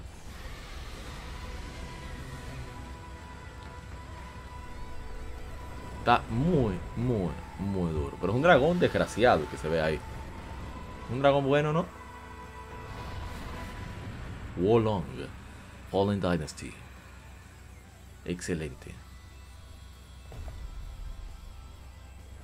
Eso me recuerda al inicio de Ninja Gaiden, ¿eh? uno de los primeros jefes. Está muy cool. Inicio de 2023. Está ok. Ninja está, está redimido en mi libro ya, ¿eh? Seguimos. Capcom lanzará un demo de Monster Hunter Rise Sunbreak, la expansión para Nintendo Switch y PC a través de Steam el 14 de junio, o sea que ya está disponible. Y un nuevo trailer introduciendo la, el local de la jungla y algunos monstruos que regresan como Espinas y Gore Bagala también fueron lanzados. Aparte de eso, Capcom confirmó que la primera actualización del título para Monster Hunter Rise Sunbreak lanzará en agosto y añadirá al monstruo Luncent Nargacuga, Nargacuga especies raras de monstruos, especies especiales de monstruos y nuevo, nuevo, la nueva área For, Arena Forlon. Un segundo, segunda actualización que seguirá en otoño. Añadirá nuevas especies de monstruos raros, eh, subespecies de monstruos y monstruos fortalecidos. Una tercera actualización añadirá este, en este invierno con más monstruos, especies de, especiales de monstruos, monstruos fortalecidos. Más actualizaciones seguirán en 2023. Muy bien por los fans de Monster Hunter en general. Sigamos. En clásico de PlayStation Plus eh, se, añadió, se añadió Resident Evil Director's Cut para PlayStation 4 y PlayStation 5 para, como parte del nuevo catálogo de clásicos de PlayStation Plus y nuevo servicio que ya está disponible. Puede comprarse por separado por 9,99. Eso me gusta mucho. Y la verdad es que no me daba tres pitos este nuevo tier de, PlayStation Plus, tratando de, enfrentarse al, Game Pass de Xbox. A mí no me interesaba en absoluto porque yo no soy tan fan del alquiler. El PlayStation Plus sí, porque al final mientras pagues podrás seguir accediendo, no se va. A mí no me gusta eso de, que se pueda ir después de un tiempo determinado. No obstante, me alegra muchísimo que cada vez estén llegando más juegos clásicos. Yo descargué Wild Arms porque si compraste un título clásico de PlayStation 1, PlayStation 2 o PSP en digital, bueno, no sabemos de PlayStation 2, tenemos que chequear conocido. Carga Suicoden 3 y 4. Pero eh, el asunto es que yo pude, como yo nos regalaron en 2013, nos regalaron a los usuarios de PlayStation Vita. Si tienes un PlayStation Vita, accedías a la PlayStation Store. Algunos juegos de PSP PlayStation 1 como Wild Arms y el primer Patapón. Como yo los tengo ahí en la cuenta original, pues simplemente fue buscar mi Wild Arms en la PlayStation Store y pude descargarlo y, lo probé sin problemas. Lo que no he podido probar. Y pero qué bien suena eso, rayos. Voy a agregarlo de un pronto a mi lista de reproducción. Porque suena muy, muy, muy bien. Pero no veo mi lista. Aquí está. Muy bien. Trayendo la confianza se llama esa pieza. Bring Up Trust, The Trust of Cold Steel 2. Y entonces... ¿Qué más? Me perdí, me perdí. Ah, bueno, son detalles de Resident Evil. Y está muy bien. Me gusta mucho esa idea de, de que lleguen cada vez más juegos clásicos. PlayStation debe aprovechar esa ventaja. tiene muchos juegos clásicos, no son juegos complicados de traer, son juegos de PlayStation 1. Pueden incluso hablar para ellos mismos, decidir traer franquicias icónicas que aunque no vendan mucho, llaman la atención para, para adquirirlos. Y si mantienen la permanencia de esos juegos a través de las plataformas con el tiempo, pues van a tener un, ingreso bastante grosso de esos juegos. ¿eh? Sigamos. Un listing apareció online, listado, en la PlayStation Store de Tactics Augur Reborn. Eh, Square Enix registró el juego en marzo en Japón, sugiriendo que la, serie de estrategia RPG vería pronto, eh, se reviviría pronto. Esta listing incluye un trabajo artístico del entorno, de, retratos y un logo. Descripción, sin embargo, simplemente dice dummy. A ver si sale por ahí. Se ve bastante bien eso, ¿eh? Me gusta. Está muy chulo el arte. Pero muy bien se ve. Así que viene Tactics Augur. Viene para consolas. O después, no, seguro aparecerá también en Xbox y en Nintendo Switch, me parece. Por lo menos Nintendo Switch y PC. Porque no se va a guardar eso. No es verdad que se va a guardar eso Square Enix. Esa posibilidad de ganarse esos chelitos. Asegurarme que el audio esté funcionando bien, sí. Eh, ya hay una actualización para, para PC y para consolas de novena generación, PlayStation 5 y Xbox Series. Para Resident Evil 2, Resident Evil 3 y Resident Evil 7 Biohazard. Los remakes para PlayStation 5 y Xbox Series. Así que muy bien por Capcom. Inmediatamente que estuvieron disponibles. Eh, no tiene, no cuesta no tienen ningún costo adicional, así que podrán usarlo de inmediato. Y hay más detalles sobre Resident Evil 4. Eh, Capcom, un video con, el remake de Resident Evil 4. Eh, Yasuhiro Ampo, el productor Yoshiaki Hirabayashi, discutieron en la reimaginación del clásico 2005. El equipo de desarrollo plantea mantener las, los elementos claves del original, el temor por los enemigos, eh, los sentimientos y, soledad del original. Pero, eh, bueno, cuando llegue el juego completo en 2024, lleno de acción, vamos a ver qué tal le va. Resident Evil 4 saldrá para PlayStation 5, Xbox Series y PC a través de Steam en marzo de 2024. Perdón, en marzo, 24 de marzo de 2023. Se ve bastante bien el jueguito, ¿eh? Yo estoy muy contento con cómo se ve Ashley. Estaba preocupado, para ser sincero. Está muy, muy, está muy bacano. Aparece Eira. Bueno, vamos entonces a continuar. Eh, anunciaron también, Capcom anunció un contenido descargable de Resident Evil Village, Resident Evil 8. Expansión del invierno, de los Winters. El 28 de octubre, junto con Resident Evil Village, que bueno, habrá una edición especial. Eh, con el contenido descargable, el multijugador Resident Evil Reverse, anunció la compañía. Un afán que tiene Capcom de, traer a colación ese multijugador, ¿eh? Eh, tan relevante, me parece a mí, experiencia de juego que, que más quiere la gente. Bueno, cada quien. Ah, también un modo tercera persona, ¿eh? Eso me parece fantástico. Yo la verdad que eso me llamó mucho la atención. Vamos a cambiar el audio, que no. Ese no. Ese tampoco. Ese sí. Me, me llama mucho el modo de tercera persona. Eso, eso me hace querer jugar. Eso me había alejado completamente de la franquicia. Ahora quiero jugar. Eh, cuando tenga mi PlayStation 5 voy a conseguir los tres Resident Evil de ser posible. Cuatro, no sé. Por cierto, eh, la semana pasada hablamos de que Shinji Hashimoto se había retirado de Square Enix. Pues resulta que después de 28 años en Square Enix, Hashimoto se unió a Sony Music Entertainment como un consejero senior y como miembro de la subsidiaria Forward Works. El mensaje de, Hashimoto dice lo siguiente. Disculpas por tantas publicaciones personales. ¿Y qué diferencia con los japoneses? Eh? Pues, eh, publicaciones personales, pero quería compartir, compartir algunas noticias que a partir de hoy he iniciado un trabajo tanto como consejero senior en Sony Music Entertainment, así como miembro del buró de su subsidiaria Forward Works. Mi rol anterior siempre estaba apoyado por otros en la industria, así como por un montón de fan, contables fans, quisiera continuar enfocar mis esfuerzos en la creación de entretenimiento. Estoy cambiando de carrera, pero podrá ser tiempo antes de que yo pueda compartir exactamente lo que estoy trabajando en, estos roles. Que parece que el tiempo es el apropiado, estoy seguro de compartir una actualización con todos. Esto va a ser una nueva aventura para mí, ya que mientras envejezco, ya tengo 64 años, pero siempre aprecio, el apoyo de todos. Aquellos leyendo esto en todo el mundo, por favor, compártanme un poco más. Denme tiempo para compartir más, perdón. A todas las mentes creativas por allí, espero trabajar algún día con ustedes. Excelente, el maestro Shinji Hashimoto, que un gran trabajo en Square, ahora está en Sony Music. A ver de qué se trata. Va a ser interesante. RPG de acción Sword and Fairy Together Forever se lanzará para PlayStation 5 y PlayStation 4 el 4 de agosto. En todo el mundo anunció la editora East Asia Soft. Esta editora, póngale un ojo, ¿eh? esta editora saca unos juegos muy, muy interesantes. Bien elaborados generalmente.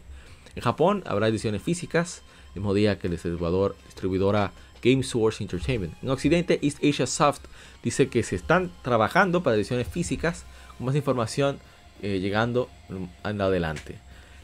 las versiones de PlayStation 5 y PlayStation 4 de Sword and Fairy Together Forever Will, whatever, eh, tendrán, cuatro trajes exclusivos y una, apariencia de armas no disponible en la versión original para PC. Parece muy bien que llega a consolas este juego. A ver, vamos a leer el resumen entra un reino que mezcla mitología antigua con estéticas tradicionales orientales en Sword and Fairy Together Forever, la última entrega eh, solitaria de la franquicia de RPG de 27 años. Oye, estoy sorprendido. Viendo su cola entre los tres clanes de la humanidad, la deidad y demonios, eh, Sword and Fairy Together Forever te pone al mando de un memorable grupo de personajes, cada uno con personalidades, motivos, habilidades, fortalezas y debilidades únicas. Solo juntos pueden eh, dar forma al futuro, pueden forjar el futuro. Guíalos como eh, este capítulo particular que sirve como un punto de salto para aquellos nuevos a Zoran Fairy y mientras pagan tributo al gran legado de la serie. Muy buen resumen, ¿eh? Me llama mucho la atención cómo se ve el título. Ve bastante decente, debo decir. ¿Eh? Me gusta, lo estoy viendo.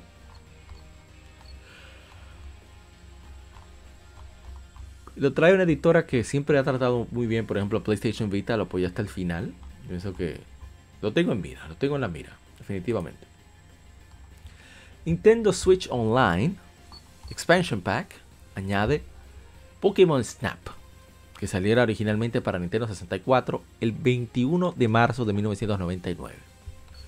Es un juego muy divertido, es un shooter sobre rieles, un juego de disparo sobre rieles, pero en esta ocasión pues tratas de interactuar, dando diferentes cosas a los Pokémon para tratar de que reaccionen y puedas tomarle fotos. ¿eh? Es divertido el juego y creo que, que era hora de que llegara. A ver si le agregaron algo nuevo. Primer juego de Pokémon renderizado en 3D. Explora muchos ambientes de Pokémon Island. Estoy viendo si dice algo más. La presión de Switch, algo que destacar, veo que no dice nada. Había estaciones en Estados Unidos donde tú podías llevar tu cartucho, elegías qué fotos querías imprimir y las imprimían. Igualmente Pokémon Stadium. Square Enix lanzará la versión de PC de Final Fantasy VII Remake Integrate a través de Steam el 17 de junio, anunció la compañía. La versión de Steam también será compatible con Steam Deck. Final Fantasy VII Remake Integrate se lanzó originalmente para PlayStation 5 el 10 de junio de, 2021, seguida de un lanzamiento eh, para PC a través de Epic Games Store el 16 de diciembre de 2021. Tengo que jugar lo que lo dieron en el Plus, la original para PlayStation 4. Voy a ver si un día de estos le doy chance. Como ya por lo menos sabemos que aparentemente serán solamente tres partes, ya estoy más tranquilo. Solamente hay que comprarlos en oferta.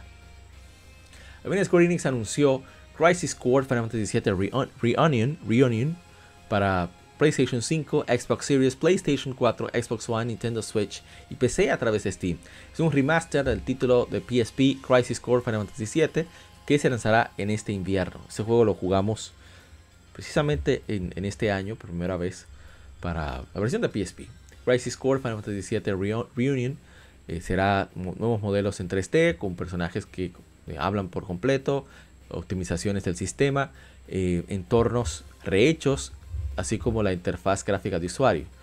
Eh, también las optimizaciones de interfaz de usuario, varias funcionalidades de, saltar, skip y nueva música arreglada. Tenemos cómo se ve. Está chulo el remake, ¿eh? se ve muy bien. Yo espero jugarlo. El juego a mí me gusta bastante, yo lo, lo tengo en, en PSP original, los pocos juegos originales de PSP que tengo.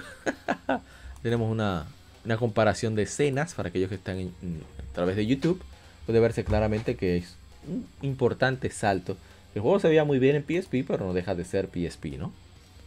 Así que les recomiendo en Gematsu hay unas fotos comparativas que, dejan ver que hay un trabajito hecho, ¿eh? que no es simplemente molestar, cual me agrada bastante. Que hayan hecho ese esfuerzo por ver porque el hombre de Final Fantasy VII, Zack, se vea bien. Vamos a lo que sigue. Square Enix también ha anunciado Final Fantasy VII Rebirth para PlayStation 5, el segundo título del remake de Final, proyecto de remake de Final Fantasy VII, y se lanzará en invierno de 2023. La compañía también confirmó que el proyecto de remake de Final Fantasy VII consistirá en tres títulos. El primer título es Final Fantasy VII Remake, el segundo Final Fantasy Rebirth, 7 Rebirth, y el tercer y último título todavía no se ha anunciado. Eh, Final Fantasy VII Rebirth la segunda historia de Final Fantasy VII Remake, el cual cuenta la historia del icónico juego de fantasía que redefinió el género RPG en tres juegos distintos.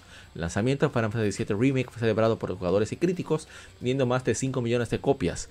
Final Fantasy VII Rebirth espera lanzarse el próximo invierno para PlayStation 5. A ver si dice algo interesante. Están siendo varios. Hay cuatro proyectos de Final Fantasy VII desarrollándose en paralelo en un rol diferente, todos están conectados con muestras en alta calidad del mundo, los, mundo y personajes de Final Fantasy VII, con el que estuvo involucrado, involucrado con cada uno de los títulos originales, entiendo la visión profundamente, de los conceptos. Eh, Rebirth está siendo diseñada para que las personas puedan disfrutar de este juego, aunque conozcan el juego original o no. De hecho, nuevos jugadores podrían comenzar disfrutando su viaje de Final Fantasy VII con Rebirth. Cloud y sus amigos embarcan en un nuevo viaje en este juego y creo que las escenas que presenciarán después de dejar Midcard, les darán a los jugadores una nueva experiencia fresca. como puede esperar, compartir la intención detrás de nombrar este título Remake y el segundo título Rebirth. Eh, con el tiempo espero revelar que se ha llamado el tercer título, este eh, llevará este viaje al final. El desarrollo está progresando rápidamente ya que adoptamos una nueva estructura de desarrollo. Eh, un título de esta escala que está todo interconectado, incluso cuando antes de que iniciara la producción, es muy raro. De hecho, algún desarrollo se ya comenzó con el tercer título. He comenzado el desarrollo y estoy trabajando en la completar la serie. Eh, a ver qué dice Hack, siente un, al deber experiencia de Final Fantasy VII, desarrollo ya entró en producción total, el equipo está muy motivado en poner todo en el proyecto y trabajar para crear un juego terminado. Eh, es una trilogía en tres partes, pero Rebirth era más que una entrega de la serie, estamos desarrollándola con la pasión y dedicación necesarias para crear un juego original y podríamos entregar el la última experiencia de, de creación de mundo, world building y gameplay. Bueno, ahí Falcon lo siento, pero gameplay en, World Building hay Falcon en su papá y me excusa. A ver qué dice Yoshinori Kitase, que fue el director de las originales. Ah, pero mira, es el productor del remake y el director de la original. Eh, a ver, eh, serán tres años de remake en abril 2020. Tres años puede parecer mucho tiempo para los fans esperan, pero queremos ofrecer la mejor experiencia posible, asegurarles a todos que está procediendo a gran velocidad, con, a pesar de ser un título a larga escala en HD haciendo la segunda parte, la mitad de una, haciendo la, mitad de una trilogía tiene su propio reto, pero hay muchos, eh, muchas entregas clásicas segundo en el mundo de, las películas que son definidas por eh, giros sorprendentes de historia y exploraciones profundas de sus personajes. A menudo estas segundas entregas se convierten en favoritos de los fans. En esta misma, eh, esta misma manera, misma vena, esperamos, apuntamos a que Final Fantasy VII Remake sea incluso más una experiencia más memorable que el, Rebirth, perdón, que el remake. Y así que nos tomará un poco más para terminarlo. me parece muy bien.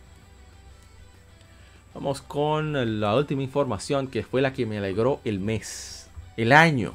Noticia del año es esta, ¿eh? No estoy exagerando. Dragon's Dogma 2 está actualmente en desarrollo usando el Reach to the Moon Engine de Capcom, anunció la compañía las plataformas y las fechas no se han anunciado. La noticia vino durante el evento digital de 10 años de Dragon's Dogma que fue, eh, fue presentado por el director y creador de Dragon's Dogma, el maestro Hideaki Itsuno. Voy a, bueno, no se voy a leer toda la nota, pero voy a leer todo, sí. Hoy en el evento desarrolló el video de Dragon's Dogma, que Itsuno anunció el, anticipado Dragon's Dogma 2, que ahora está en producción usando el, Reach the Moon Engine de Capcom. Este, esta revelación eh, muy anticipada, así que una discusión de inspiraciones detrás de los monstruos, combate y el gameplay, las mecánicas de gameplay únicas que definieron el mundo de alta fantasía y, de acción, mundo abierto de Dragon's Dogma.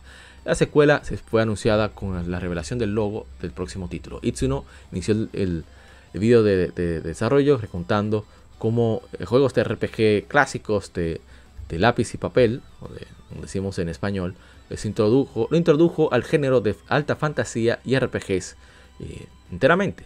Después de experiencias previas, estas experiencias capturaron su corazón. Itsuno comenzó a desarrollar una pasión por juegos de arcade y de acción, especialmente el combate de Street Fighter 2 de Capcom. Para el año 2000, Itsuno lanzó varios títulos para la división arcade de Capcom y comenzó a trabajar en los primeros conceptos del juego que comenzaría a convertiría en Dragon's Dogma. Este sueño tendría que esperar. Itsuno fue asignado a terminar la producción de Devil May Cry 2 y sus secuelas Devil May Cry 3 y Devil May Cry 4. Después de completar la producción de, los juegos de Devil May Cry, Itsuno retornó a su proyecto de pasión con ese acercamiento distintivo a un combate de magia, la habilidad de eh, pues aferrarte a enemigos gigantescos, ya puso a Dragon's Dogma aparte de sus contemporáneos. Sin embargo, fue el único sistema único de peones del juego que ayudó a cementar su lugar como un favorito de los fans. Este sistema especial nació del deseo de Itsuno de mantener el juego como una experiencia para un solo jugador, pero Aún así, mantener, permitir a los jugadores sentirse conectados unos con otros y compartir los compañeros de inteligencia artificial que crearon y entrenaron. Como, como eh, se desarrolló el, progresó el desarrollo, perdón. Fue el, equipo, los, los, viajes del equipo de producción hacia el Reino Unido que inspiraron las los campos, las colinas y la identidad arquitectónica del, mundo que los jugadores explorarían. Con respecto a Dragon's Dogma 2, no terminó de ver a los orígenes de Dragon's Dogma y dio a los fans la primera chequeada lo que le esperaba, lo que viene en adelante para la serie con la revelación sorpresa entre comillas de Dragon's Dogma 2. Itsuno y el equipo de desarrollo de Dragon's Dogma 2 incluya, incluido dieron a, los veteranos de Dragon's Dogma Taigo Ikeno y Kenichi Suzuki, están trabajando duro creando la secuela y están emocionados de compartir más detalles en el futuro.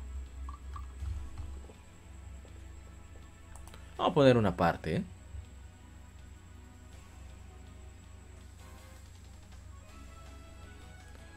A ver, solamente una parte, no mucho. ¿eh? Aquí.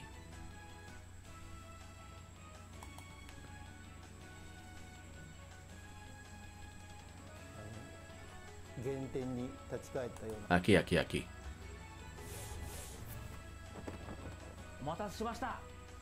Entonces, esperando. Dragon's Dogma 2. Miren que feliz se ve Itsuno. Está en desarrollo. Él mismo, se aplaude. Me encanta. todos están trabajando duro en crear un juego que esperamos que disfruten. Por favor, espérenlo. Qué hermosa la música.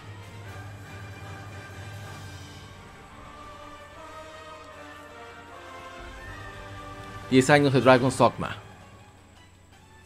Dragon's Dogma 2. Bello, hermoso. Pre-order. Pre-order, rayos. Esta es la noticia del año. Nada se le compara. Esta es la noticia del año. Para mí, ¿eh? Estoy hablando por mí.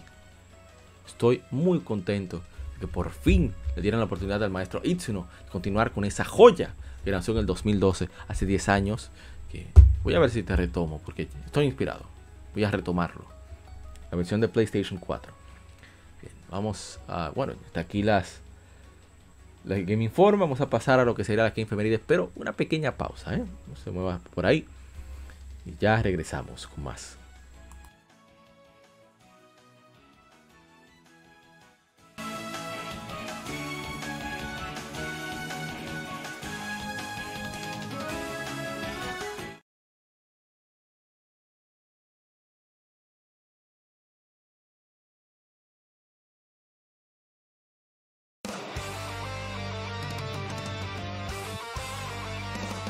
Para revivir los grandes momentos y títulos del videojuego clásico, no dejes de escuchar cada mes Modo 7 Podcast. Ven y recuerda con nosotros entre análisis retro, datos y anécdotas la época dorada del videojuego. Sin micropagos ni pases de temporada, solo puro amor por el pixel y el polígono. Modo 7 Podcast, la retroaventura comienza ya.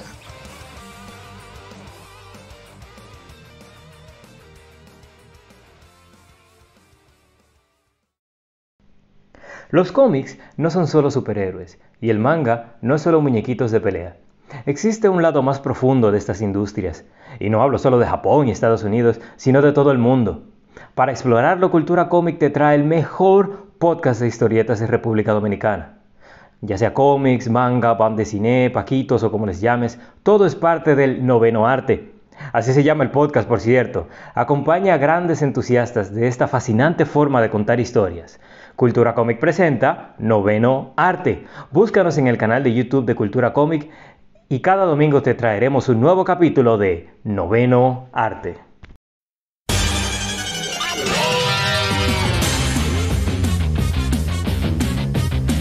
Puedes escuchar Legion Gamer Podcast en iBooks, Spotify, TuneIn, iTunes, Google Podcast y demás plataformas de podcast de su preferencia, buscando Legion Gamer Podcast. Recuerda seguirnos en las redes sociales como arroba Legión Gamer RD. Visita nuestra página de Facebook para que seas parte de nuestros streams de las Efemérides, donde recordamos y jugamos algunos juegos de su aniversario.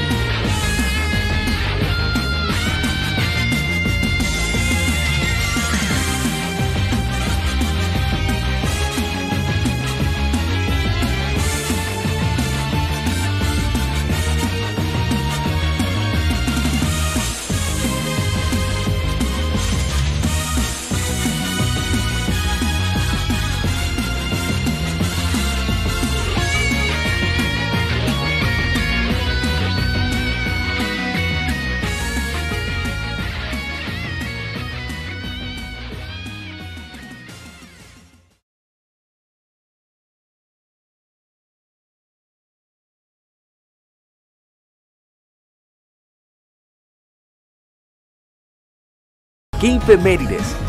Juegos y consolas de aniversario son comentados entre hechos y anécdotas.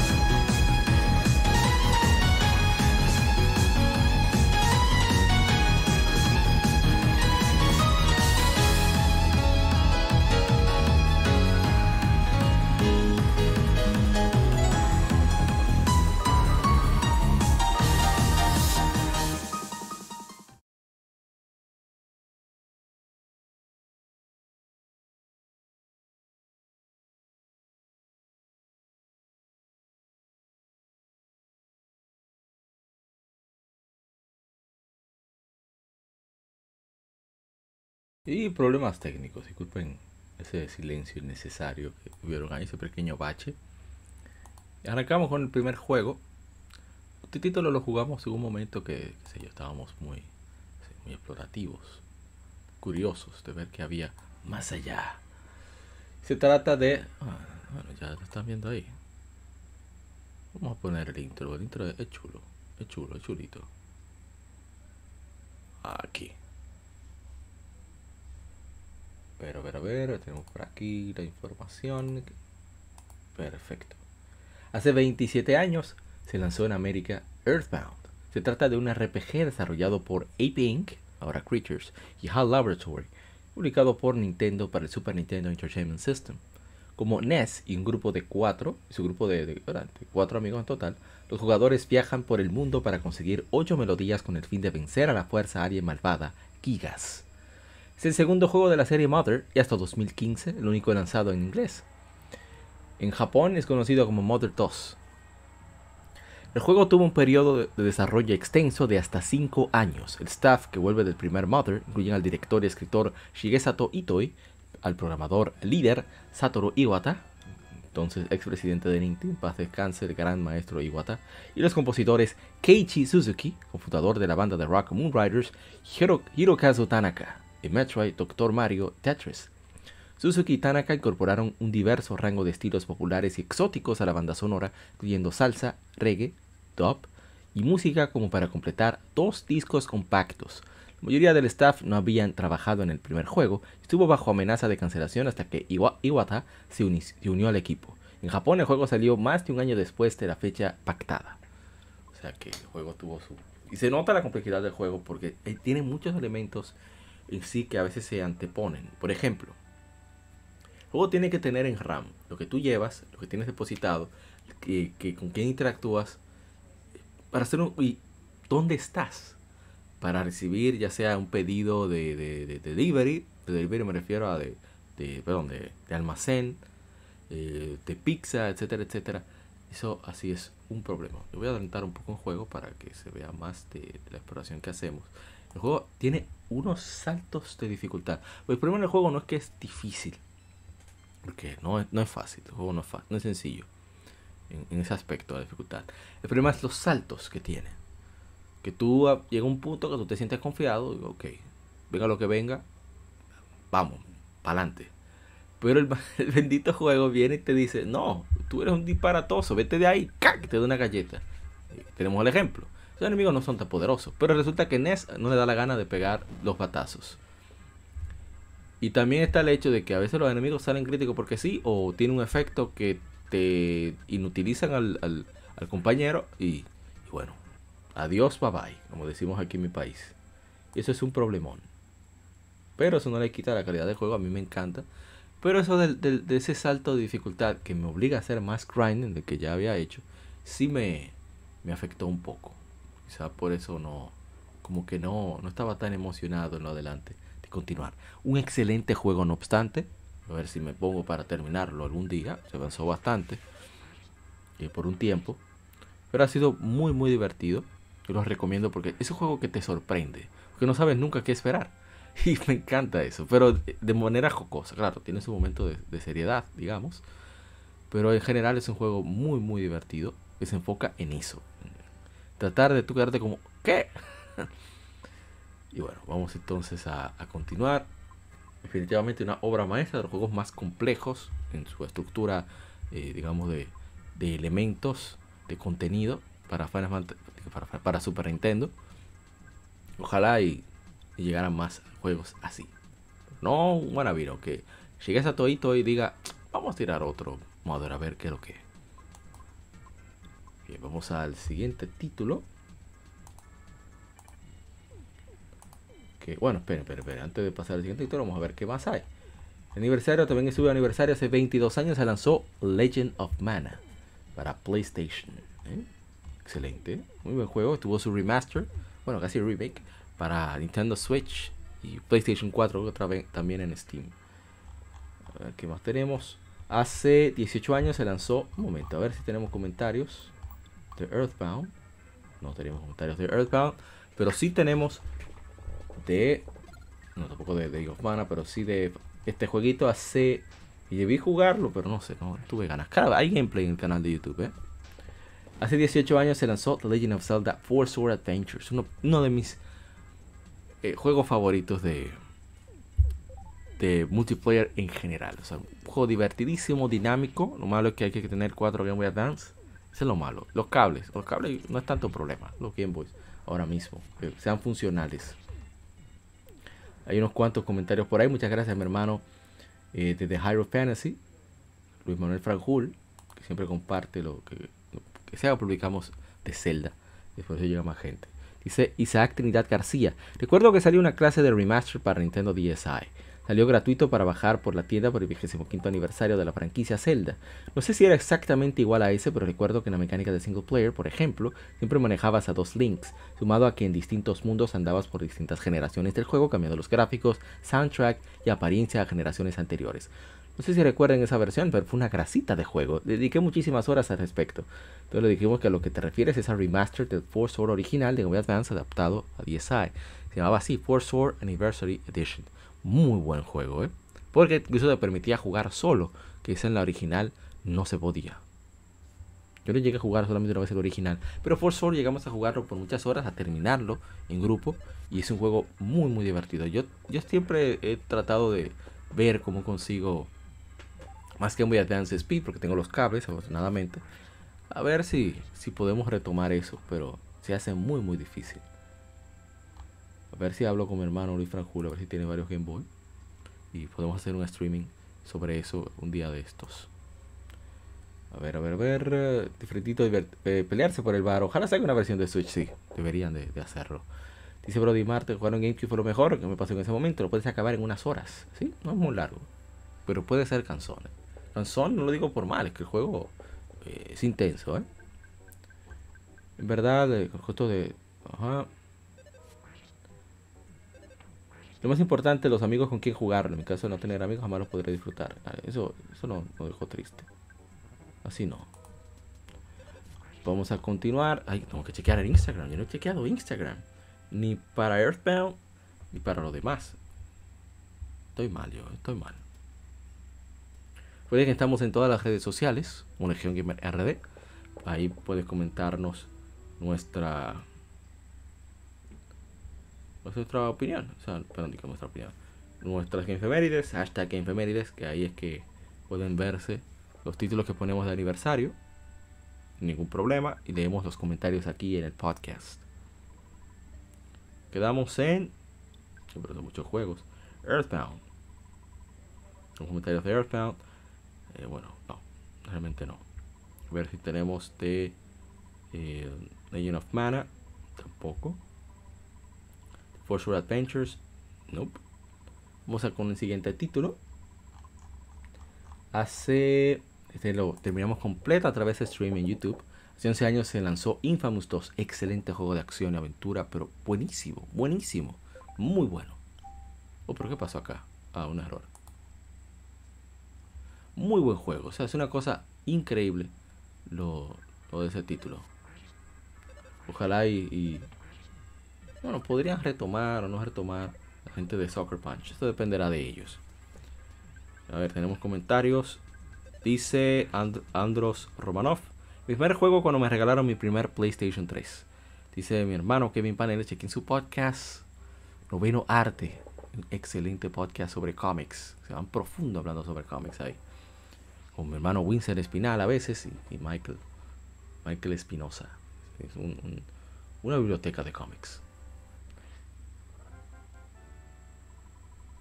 Dice que fue su primer platino. Mi hermano Kevin lo platinó y yo estoy impresionado. Eh, no es fácil, hay que acabarlo dos veces. A ver, tenemos en Facebook, no tenemos en Facebook. Vamos con el siguiente título que tiene unos cuantos comentarios. no lo esperaba. No, no quiero, yo quiero todos, todos los comentarios. Ahora sí. Bueno, vamos a mostrar un gameplay. Es patético el gameplay, ¿eh? Yo lo admito. El gameplay que tenemos es muy patético. Porque yo tenía años, años sin jugar el, título que está de aniversario a continuación. Pero acostumbrarme y retomar. Que lo fue tomando el piso al final, ¿eh?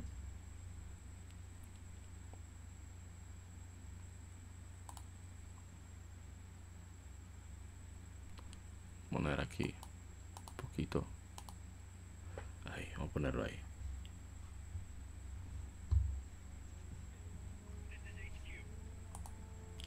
Hace 12 años se lanzó Metal Gear Solid Peace Walker.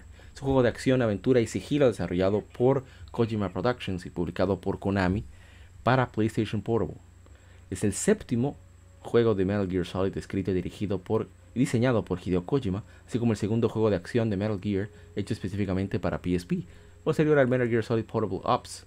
Luego fue relanzado para PlayStation 3 y Xbox 360 como parte de la Metal Gear Solid HD Collection en América y Europa y por separado en Japón.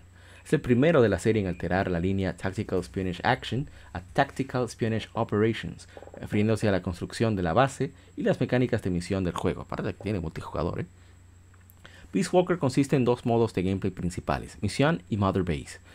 Mission es donde se llevan a cabo las secuencias de acción del juego, donde el jugador debe infiltrar territorio enemigo o enfrentar a un jefe, mientras que Mother Base es un modo de administración similar a la pantalla de instrucciones de Portable Ops, que luego fue lo que tomaron como base para Metal Gear Round Zeroes y Metal Gear Solid 5. Eh, este juego fue el Metal Gear que, que verdad conecté debido a que es muy flexible, el sigilo no es tan, tan importante acá, es más completar la misión como te dé la gana, es lo que tú quieras. Me parece divertidísimo el juego. Eh, dice mi hermano Paniagua, una raza de juego. Eso quiere decir que es muy bueno. Daniel Delgadillo dice, este juego me gustaba la semana que lo compré junto a un PSP, me lo robaron en el trabajo. Hace como 10 años y quedé resentido no lo volví a comprar por eso. Wow, si no, qué tristeza.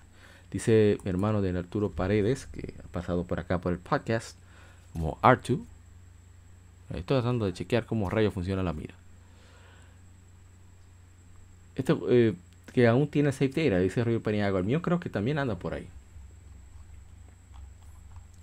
Y bien, eh, yo lo jugué por curiosidad y al final me terminó enganchando. En PSP había un modo que era como de reclutamiento. Tú tenías que eh, apagar la pantalla dejar el PSP ahí, que corriera con Wi-Fi. Ibas recogiendo señales de Wi-Fi y lo tomaba como si fueran soldados, posibles potenciales reclutas. Eso a mí me, me encantó. Y bueno, eh, todas las cosas que se pueden hacer, lo, libre que se siente el título, a mí me gustó mucho. Sí que sí es fantástico. ¿eh? Y la verdad es que me parece genial que el juego tenga tantas opciones para tú resolver como te dé la gana. Muy, muy divertido. Vamos entonces a continuar con el siguiente título. A ver cuál es. Ya, deja ver si en Instagram hay alguna, algún comentario. No he revisado. Pero me gusta mucho cómo se cuenta la historia aquí. Las conversaciones eh, se tienen sobre historia y demás. Ah, pero en Instagram tenemos. No, tenemos nada.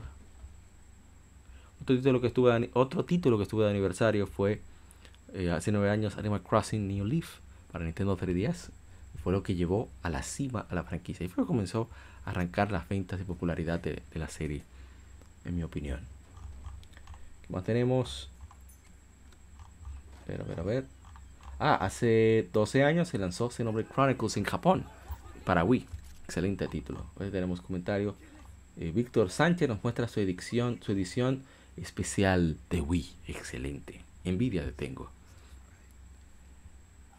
Más comentarios. Dice Andrés Carrero 93. Juegazo, lo tengo en Switch, un juego revolucionario. Bueno, no sé si revolucionario, pero es excelente juego. De Lord Fenrir. Siempre he querido jugarlo. Eh, compraré un Switch eventualmente, pero hay demasiados juegos. Eso es cierto. Dice Michael Michel Taicho RD. Yo lo tenía, pero no pude jugar mucho. Para mí el primer juego que inició la era de los Open World. Bueno, eso sería Grand Theft Auto. Pero esa estructura y todo lo que se puede hacer ahí, definitivamente hay que darle su crédito. A ver, ¿qué más tenemos? Ah, hace 21 años se lanzó el Game Boy Advance. Una consola que tuvo una corta vida, pero unos juegazos, Jesús, juegos ni más buenos. Golden Sun, los Advance Wars, los Fire Emblem, los, uh, ¿qué más? Los ports de Mario, los Pokémon que salieron ahí, los spin-offs de Pokémon que salieron ahí, los Mega Man Zero. Eso es, eso es increíble. ¿Qué tenemos? Ah, tengo que ver los comentarios. Dice Brageek Oficial, hermosa consolita, primera portátil. Miembro de Modo 7 Podcast, ¿eh? Chequen su canal, Brageek. O sea, B-R-A-G-E-E-K. De verdad que, que, era es muy chévere Game Boy Advance. Tenemos un episodio dedicado al Game Boy Advance, creo que es el número 126, si la memoria no me falla. Y ahí hablamos largo y tendido sobre el sistema, sus elementos técnicos, mejores juegos favoritos, mejores vendidos, etc. A ver qué comentarios nos dejaron en Facebook, que veo que hay varios. Dice, a ver, a ver, a ver. Dice Akos McLeod. Jugar uno de los cuatro juegos de Mega Man Zero en cualquiera de las tres ediciones de Game Boy Advance era una pesadilla deleitosa. A ver, que son. Están citando entre ellos. Eh, muchas unidades. Pensar que hay unidades de segunda ya. Venden carísimas y son de primera mano. Creo que es de Estados Unidos que habla. Vamos con el sitio siguiente. tenemos.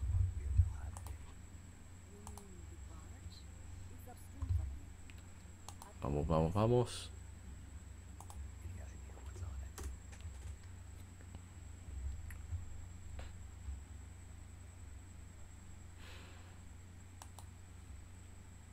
Yo no soy muy fan de Castlevania, pero a mí me gustan.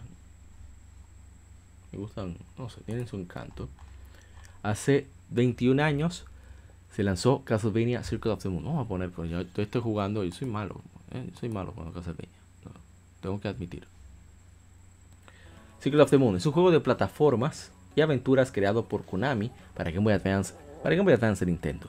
De los títulos de lanzamiento de Game Boy Advance, la premisa se centra en el conflicto eterno entre los cazadores de vampiros del clan Belmont y el vampiro Drácula. Llevándose a cabo en 1830, continúa el conflicto entre los Belmont y el vampiro inmortal Drácula. El protagonista de Circle of the Moon es Nathan Graves, cuyos padres murieron una década atrás para vencer a Drácula. Morris Baldwin quien asistió en la derrota de Drácula, entrenó para vencer a Drácula y monstruos en general. Morris al final, al final lo eligió como sucesor, otorgándole el látigo, cazador para el descontento de Hugh. Hugh, el hijo de Morris que entrenó junto a Nathan. Ahí comienzan los líos, ¿eh? Ese es el problema. Siempre es por, preferencia de, los padres o no sé. Bueno, yo hablando de tonterías. Pero el juego yo lo pude probar en su época, Game Boy Advance, pero en Game Boy Advance estamos hablando de 2001, casi en su año de lanzamiento. Sí, sí, sí, sí ya tengo mi edad, lo sé. Pero era muy oscuro. En Game Boy Advance tenía la pantalla retroiluminada y eso era un problemón. Porque no se pueden ver bien los detalles y demás. No obstante, ya cuando salió en Game Boy Advance SP, no lo jugué tanto, pero sí pude probarlo y la verdad que me gustó. Yo lo disfruté mucho. Y lo que he probado para el, para el podcast, haciendo el stream, me ha gustado mucho. Yo creo que siempre era de los favoritos en la revista Club Nintendo y con razón. El juego es muy, muy sólido, muy divertido. Eh, no hay como. Al principio tenía bastante. Siempre tengo estrés con los Castlevania. No sé por qué, ¿eh? porque no es algo tan. Tampoco sea como tan, tan difícil, tan incómodo. Pero no sé. A ver si falta. Yo hablé de Instagram. No recuerdo. Aquí está Instagram. Dice eh, Sidio of the Tribunal. Tengo esto en el Game Boy también. Dice Kiori 11. Ese es la gente cobra. Muy bueno el juego. Ahí está. Esos son los comentarios que tenemos. Muy buen juego, Castlevania Circle of the Moon. De los primeros de Boy Advance. ¿eh? Para colmo. A ver, también salió hace, mira que yo pensaba hacerle stream, pero no sé, tuve complicaciones. Hace 20 años se lanzó en América Mega Man Battle Network 2. Y para Game Boy Advance, excelente juego. Un muy buen juego, me encanta. Ese fue el último que jugué de la de Battle Network. Y lo compré y todo. Como que no era tan buscado aquí en ese momento y estaba muy buen precio. Creo que eran como 200, 300 pesos de la época. Bien, sigamos. Ah, este, este, hay que, este hay que presentarlo como merece. Este es un juegazo también. Le he tomado más cariño a medida que ha pasado el tiempo, personalmente. Aquí vamos.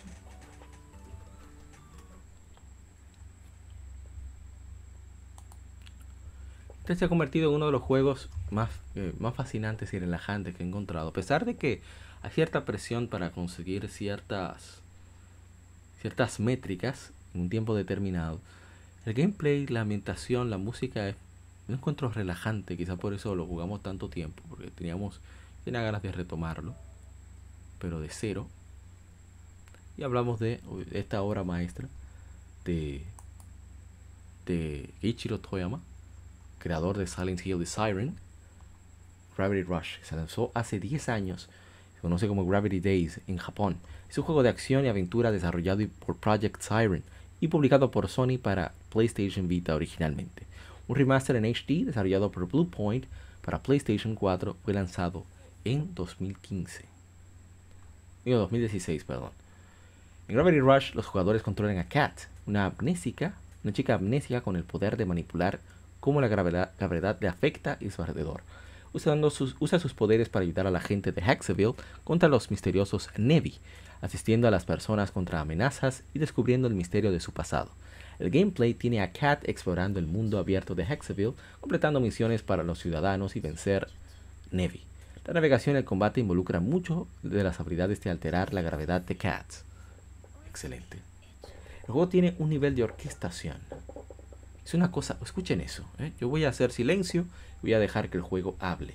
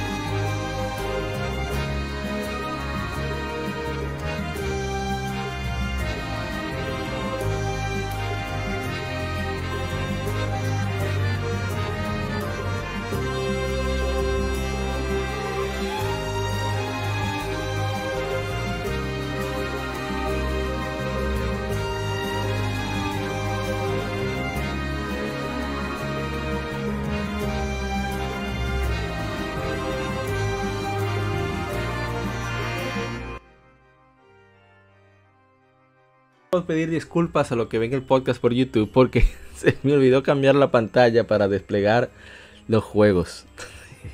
muy, muy mala mía. Muy mala mía. Disculpas. Cosas que suceden por grabar en vivo. En fin, esta es la obra. Me encanta la, nivel musical, trabajo musical que hay con la música del maestro Koja y Tanaka, como ven ahí, el grado de la música. Qué gran trabajo, qué gran orquestación. Eso es algo maravilloso sonido que tiene. Y miren cómo la, relación que hay entre cuando se cayó la manzana, el nombre del juego, los poderes de la joven. ¿eh? Para que vean. Eh, voy a adelantar un poco los visuales para que se vea ya el juego en movimiento. Quiero presentar tanto la historia. La historia tiene un estilo de, de cómics franceses. Hay un estilo en particular. Eh, ahora mismo no recuerdo el nombre. Un artista. Pero tú vas controlando cómo se mueve el personaje, de dónde puede quedar puedes cambiar la visualización que tiene para ir recogiendo cosas. Es, a mí me parece fantástico. Y yo de verdad estaba loco por, por tener este episodio para poder jugarlo de manera normal. Saludos a Wonder Pop que pues, pasa por aquí ahora en, el en vivo del podcast. Muchísimas gracias Wonder Pop, siempre presentado. Vemos que tú aunque sea posteriormente te pasas por acá. La verdad es que a mí me, me, me ha atrapado Gravity Rush mucho más que, que en PlayStation Vita ahora. Bueno, en PlayStation Vita de verdad que yo le di bastante duro. Aunque sí tiene, tengo mis, eh, mis inconformidades con el juego. En cómo está su diseño de combate de los jefes. Cómo está diseñado los jefes que su comportamiento creo que podría ser diferente, menos incómodo. Pero esa es mi opinión, ¿eh? no estoy diciendo que está mal.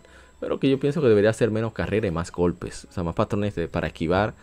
Eh, pero, de nuevo, es mi opinión. No quiere decir que, lo que se haya hecho esté mal.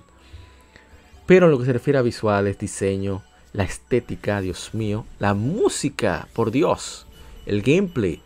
Yo sigo diciendo, para mí es uno de los juegos más originales de la octava generación, que lamentablemente, como siempre sucede con, con, las creaciones originales y con la calidad, muchas veces es ignorado. Sucedió con Okami, sucedió con Soul Sacrifice, no va a suceder con, con este título. Ojalá que el tiempo le otorgue el estatus que merece a Gravity Rush de verdad que es una es un juego fantástico, un juego muy divertido, muy entretenido. Es un juego que no, te dice, mira, si tú quieres, tú usa tu tu mapa para indicarte dónde ir o simplemente hace lo que te da la gana y vas explorando el mundo conforme vayas descubriendo las cosas.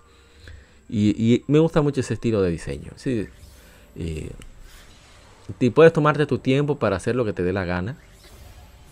Eh, que el juego te permita. Y la verdad es que creo que eso es lo que le hace la Yo solamente estoy buscando cosas, ¿eh? como un juego de Mario o cualquier otro título de, esos de aventuras. ¿eh? Lo único que esos elementos que estás recogiendo ahí son directamente para mejorar las habilidades de Cat.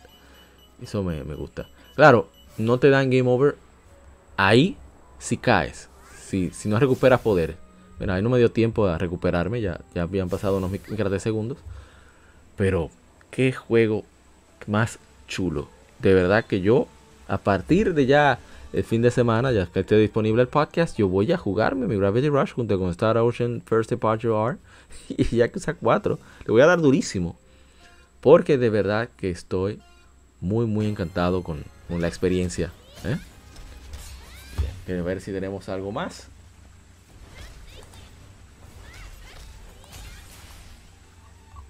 Dice Jorge Barleta, hermano. Ese, ese es Wonder Pop.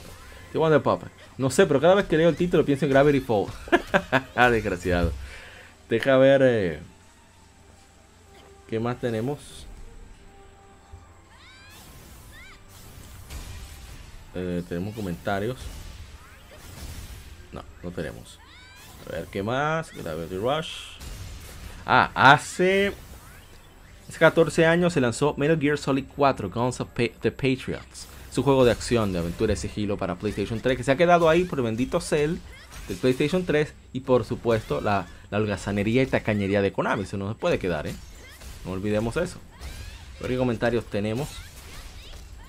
Dice ingeniero, mi hermano el ingeniero Cabral. Juegazo y más la pelea del final con la música de los anteriores Metal Gear Solid. Así es. A ver, a ver, a ver, que me perdí. Momento. Instagram se está poniendo como medio complicado el chequear las cosas. Ahora sí. Pero Dios mío, yo solamente quiero ver el perfil.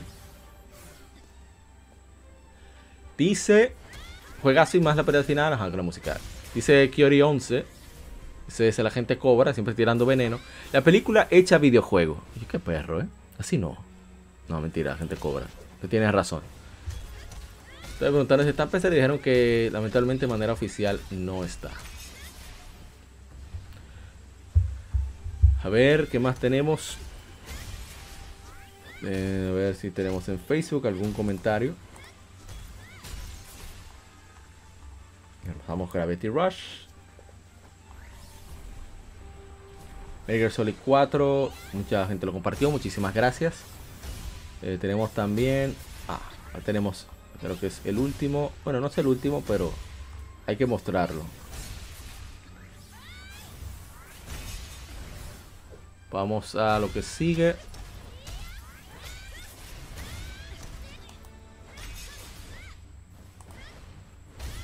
El último que vamos a desplegar, digamos, a mostrar.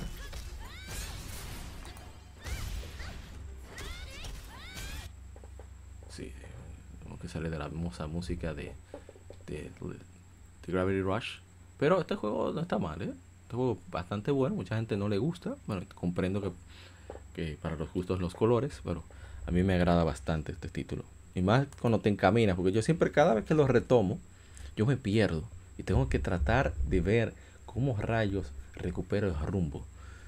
Y al final lo hago. Me toma como media hora, pero lo hago. Vamos a ver un poco del intro. Vamos entonces al texto. Hace 22 años se lanzó The Legend of Dragoon, un RPG por turnos desarrollado por Japan Studio y publicado por Sony para el primer PlayStation. Tiene un estilo de gameplay por turnos con un mecanismo llamado Additions. Cuando la opción de ataque es seleccionada del menú de batalla, dos cuadrados azules aparecen en la pantalla uno en el centro y otro al borde de la pantalla, comenzará, este comenzará a encogerse. Cuando llega al cuadrado del centro, el jugador necesita presionar el botón designado y al hacerlo, el jugador continuará la adición y hará más daño.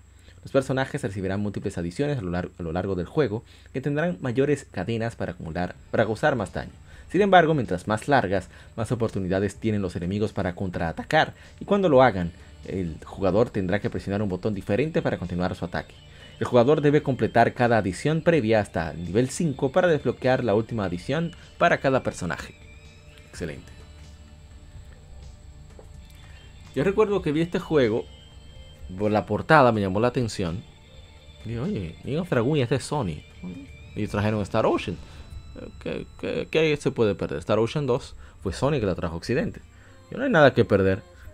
Y afortunadamente me arriesgué y debo decir que fue quedé muy satisfecho con lo que vi. Este juego estaba a 6 dólares en la PlayStation Store original. Es el único juego de PlayStation 1 que he comprado full price. Bueno, no, creo que Mega Man X5 también.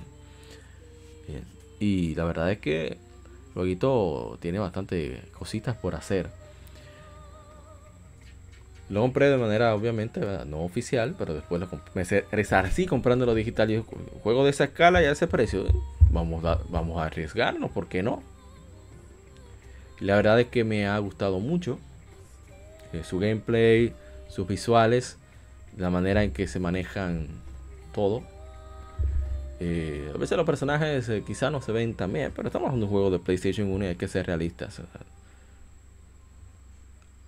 No es que se vaya a ver, no hay forma de que eso se vea lo mejor posible. Ese juego le cabría muy bien un remake. Dice Danilo Sánchez, es de mis favoritos. Eh, es muy bueno. No se olviden del especial, los amigos de Modo 7 Podcast, de especial de musical, la versión en vivo con el maestro Anwar Sánchez del Vital Orquesta, el maestro, maestro orquestal, como yo le digo, que tiene su programa en Radio Querétaro, online, del Vital Orquesta, los miércoles a las 4 de la tarde, hora de República Dominicana, creo que es. O es a las 5, yo no recuerdo bien. Vamos con otro título. Bueno, vamos a hablar un poco del gameplay. Hablemos de, eso de las adiciones. Vamos a tratar de verlo en acción. Yo tengo un ratazo para tomarle el pulso. Pero a poco a poco lo fui logrando. ¿eh? No quejar. Pero yo me perdí aquí. ¿Yo qué rayos que tengo que hacer? ¿A dónde que tengo que ir? No tenía ni idea. Espérate, me salió sin la S. ¿Dónde rayos es que tengo que ir? Así que vamos a avanzar hasta donde ya encontramos salida. A ver, a ver, a ver, ya por acá. Juego que tiene vibración, tiene voces.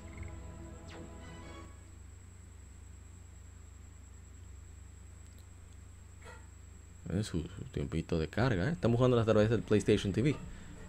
Ya estamos tratando de encontrar cosas, salir, etcétera, etcétera. Y bueno, el gameplay es simple. Tienes que presionar el botón X a medida que aparece ese cuadro que se va encogiendo. Y bueno, si haces por completo toda la secuencia, incluyendo el bloqueo, el counter que a veces hay que hacer con el botón círculo, pues resulta en un combo que se ve bastante chulo, hace bastante daño y, es satisfactorio en verdad. Es un gameplay bastante original, voy a decir que es lo mejor, pero me parece muy entretenido. Hay veces que no me sale, qué sé yo, no me fijo. Miren, ahí trato de hacerlo. Pero no sé qué pasó. Si fue que el enemigo no aguanta el combo completo o es que simplemente fallé. Yo no estoy, no estoy seguro para nada. Pero bien, así que funciona el gameplay. Eh, me parece, como dije, divertido, original y un juego muy bueno en general. Bien, sigamos con los que siguen, los últimos de la tanda. Hace 11 años se lanzó Alice Madness Returns. Es un juego de acción-aventura. Eh, hizo American McGee. Mm, Es muy bueno. Al, al- mi hermano Kevin Cruz le encanta este juego. Yo no lo he probado, debo ser sincero. Un día de esto le, le doy chance.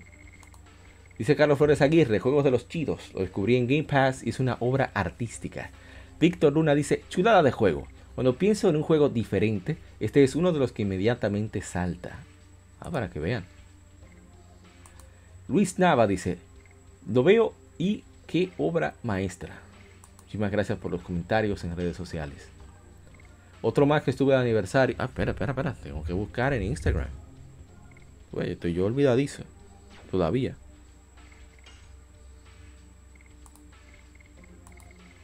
A ver, a ver, a ver. Ah, this man returns. Dice. Ah, no, no tengo ninguna, ningún comentario. Hace nueve años. Un momento. Me perdí, me perdí. Ahora sí. Perfecto. Hace nueve años se lanzó The Last of Us para PlayStation 3. Yo el juego lo dije, yo no lo iba a jugar, no me, no me llamaba la atención, pero lo jugué, no me gustó mucho por todo el sigilo, toda la cuestión esa que tenía. Pero los visuales, eh, Joel, el personaje de Joel, Joel, me dije, "Contra, pero este tipo como que es muy bacano de lo que yo pensaba. Y, y el juego es corto, un juego bastante corto.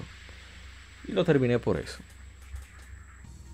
Muy buen, es un buen juego, en verdad. porque Me conven- convenció de, de terminarlo. A pesar de tener tantos elementos que no son tan de mi agrado. Bien, también hace 18 años se lanzó Front Mission 4 para PlayStation 2. Square Enix. Y bueno, vamos a dejarlo hasta ahí. Los otros pretendo jugarlos después del podcast esté disponible. Algunos títulos que se me quedaron, pero que fueron lanzados para el momento que estamos grabando esto. Como Ratchet Air Clank, Secret Agent Clank o Mega Man Network Transmission. Vamos a hacer si podemos hacerle su gameplay, aunque sea de media hora, 45 minutos a, a cada uno, dependiendo de qué tanto me gusta. Eh, Es fácil saber, tal vez en la efeméride si un juego me gustó o no. Si me gusta mucho o no. Si duro más de 45 minutos o 45 minutos por ahí, me gustó. Si duró menos, mira, ese fue un counter, aquellos que están viendo en YouTube. Pues simplemente no, no, no, no, me cuadró. Cuando si duró más de una hora, si dura una hora o más de una hora, eso fue lo que me gustó lo suficiente. Entonces, hasta aquí vamos a dejar este lado A de, de este podcast, de- del episodio número 137. Eh, recuerden manifestarse en las redes sociales, en plataformas de podcast, Legion Gamer RD, Legion Gamer Podcast, estamos en todas las plataformas. Eh, y no se olviden de checar el lado B que hablamos de leaks beneficiosos o perjudiciales para la industria y para uno mismo como jugador. Así que dense, den una chequeada. A lo mejor les gusta lo que decimos, me acompañan y la gente cobra. Y por supuesto eh, también se apareció la Jarzama de Retroact Entertainment. Así que nos vemos. Recuerden cuidarse. Ah, pero yo estoy despidiendo. Nos vemos en el lado B. Cuídense mucho y nos vemos ahí a la vuelta del cassette. En el lado B.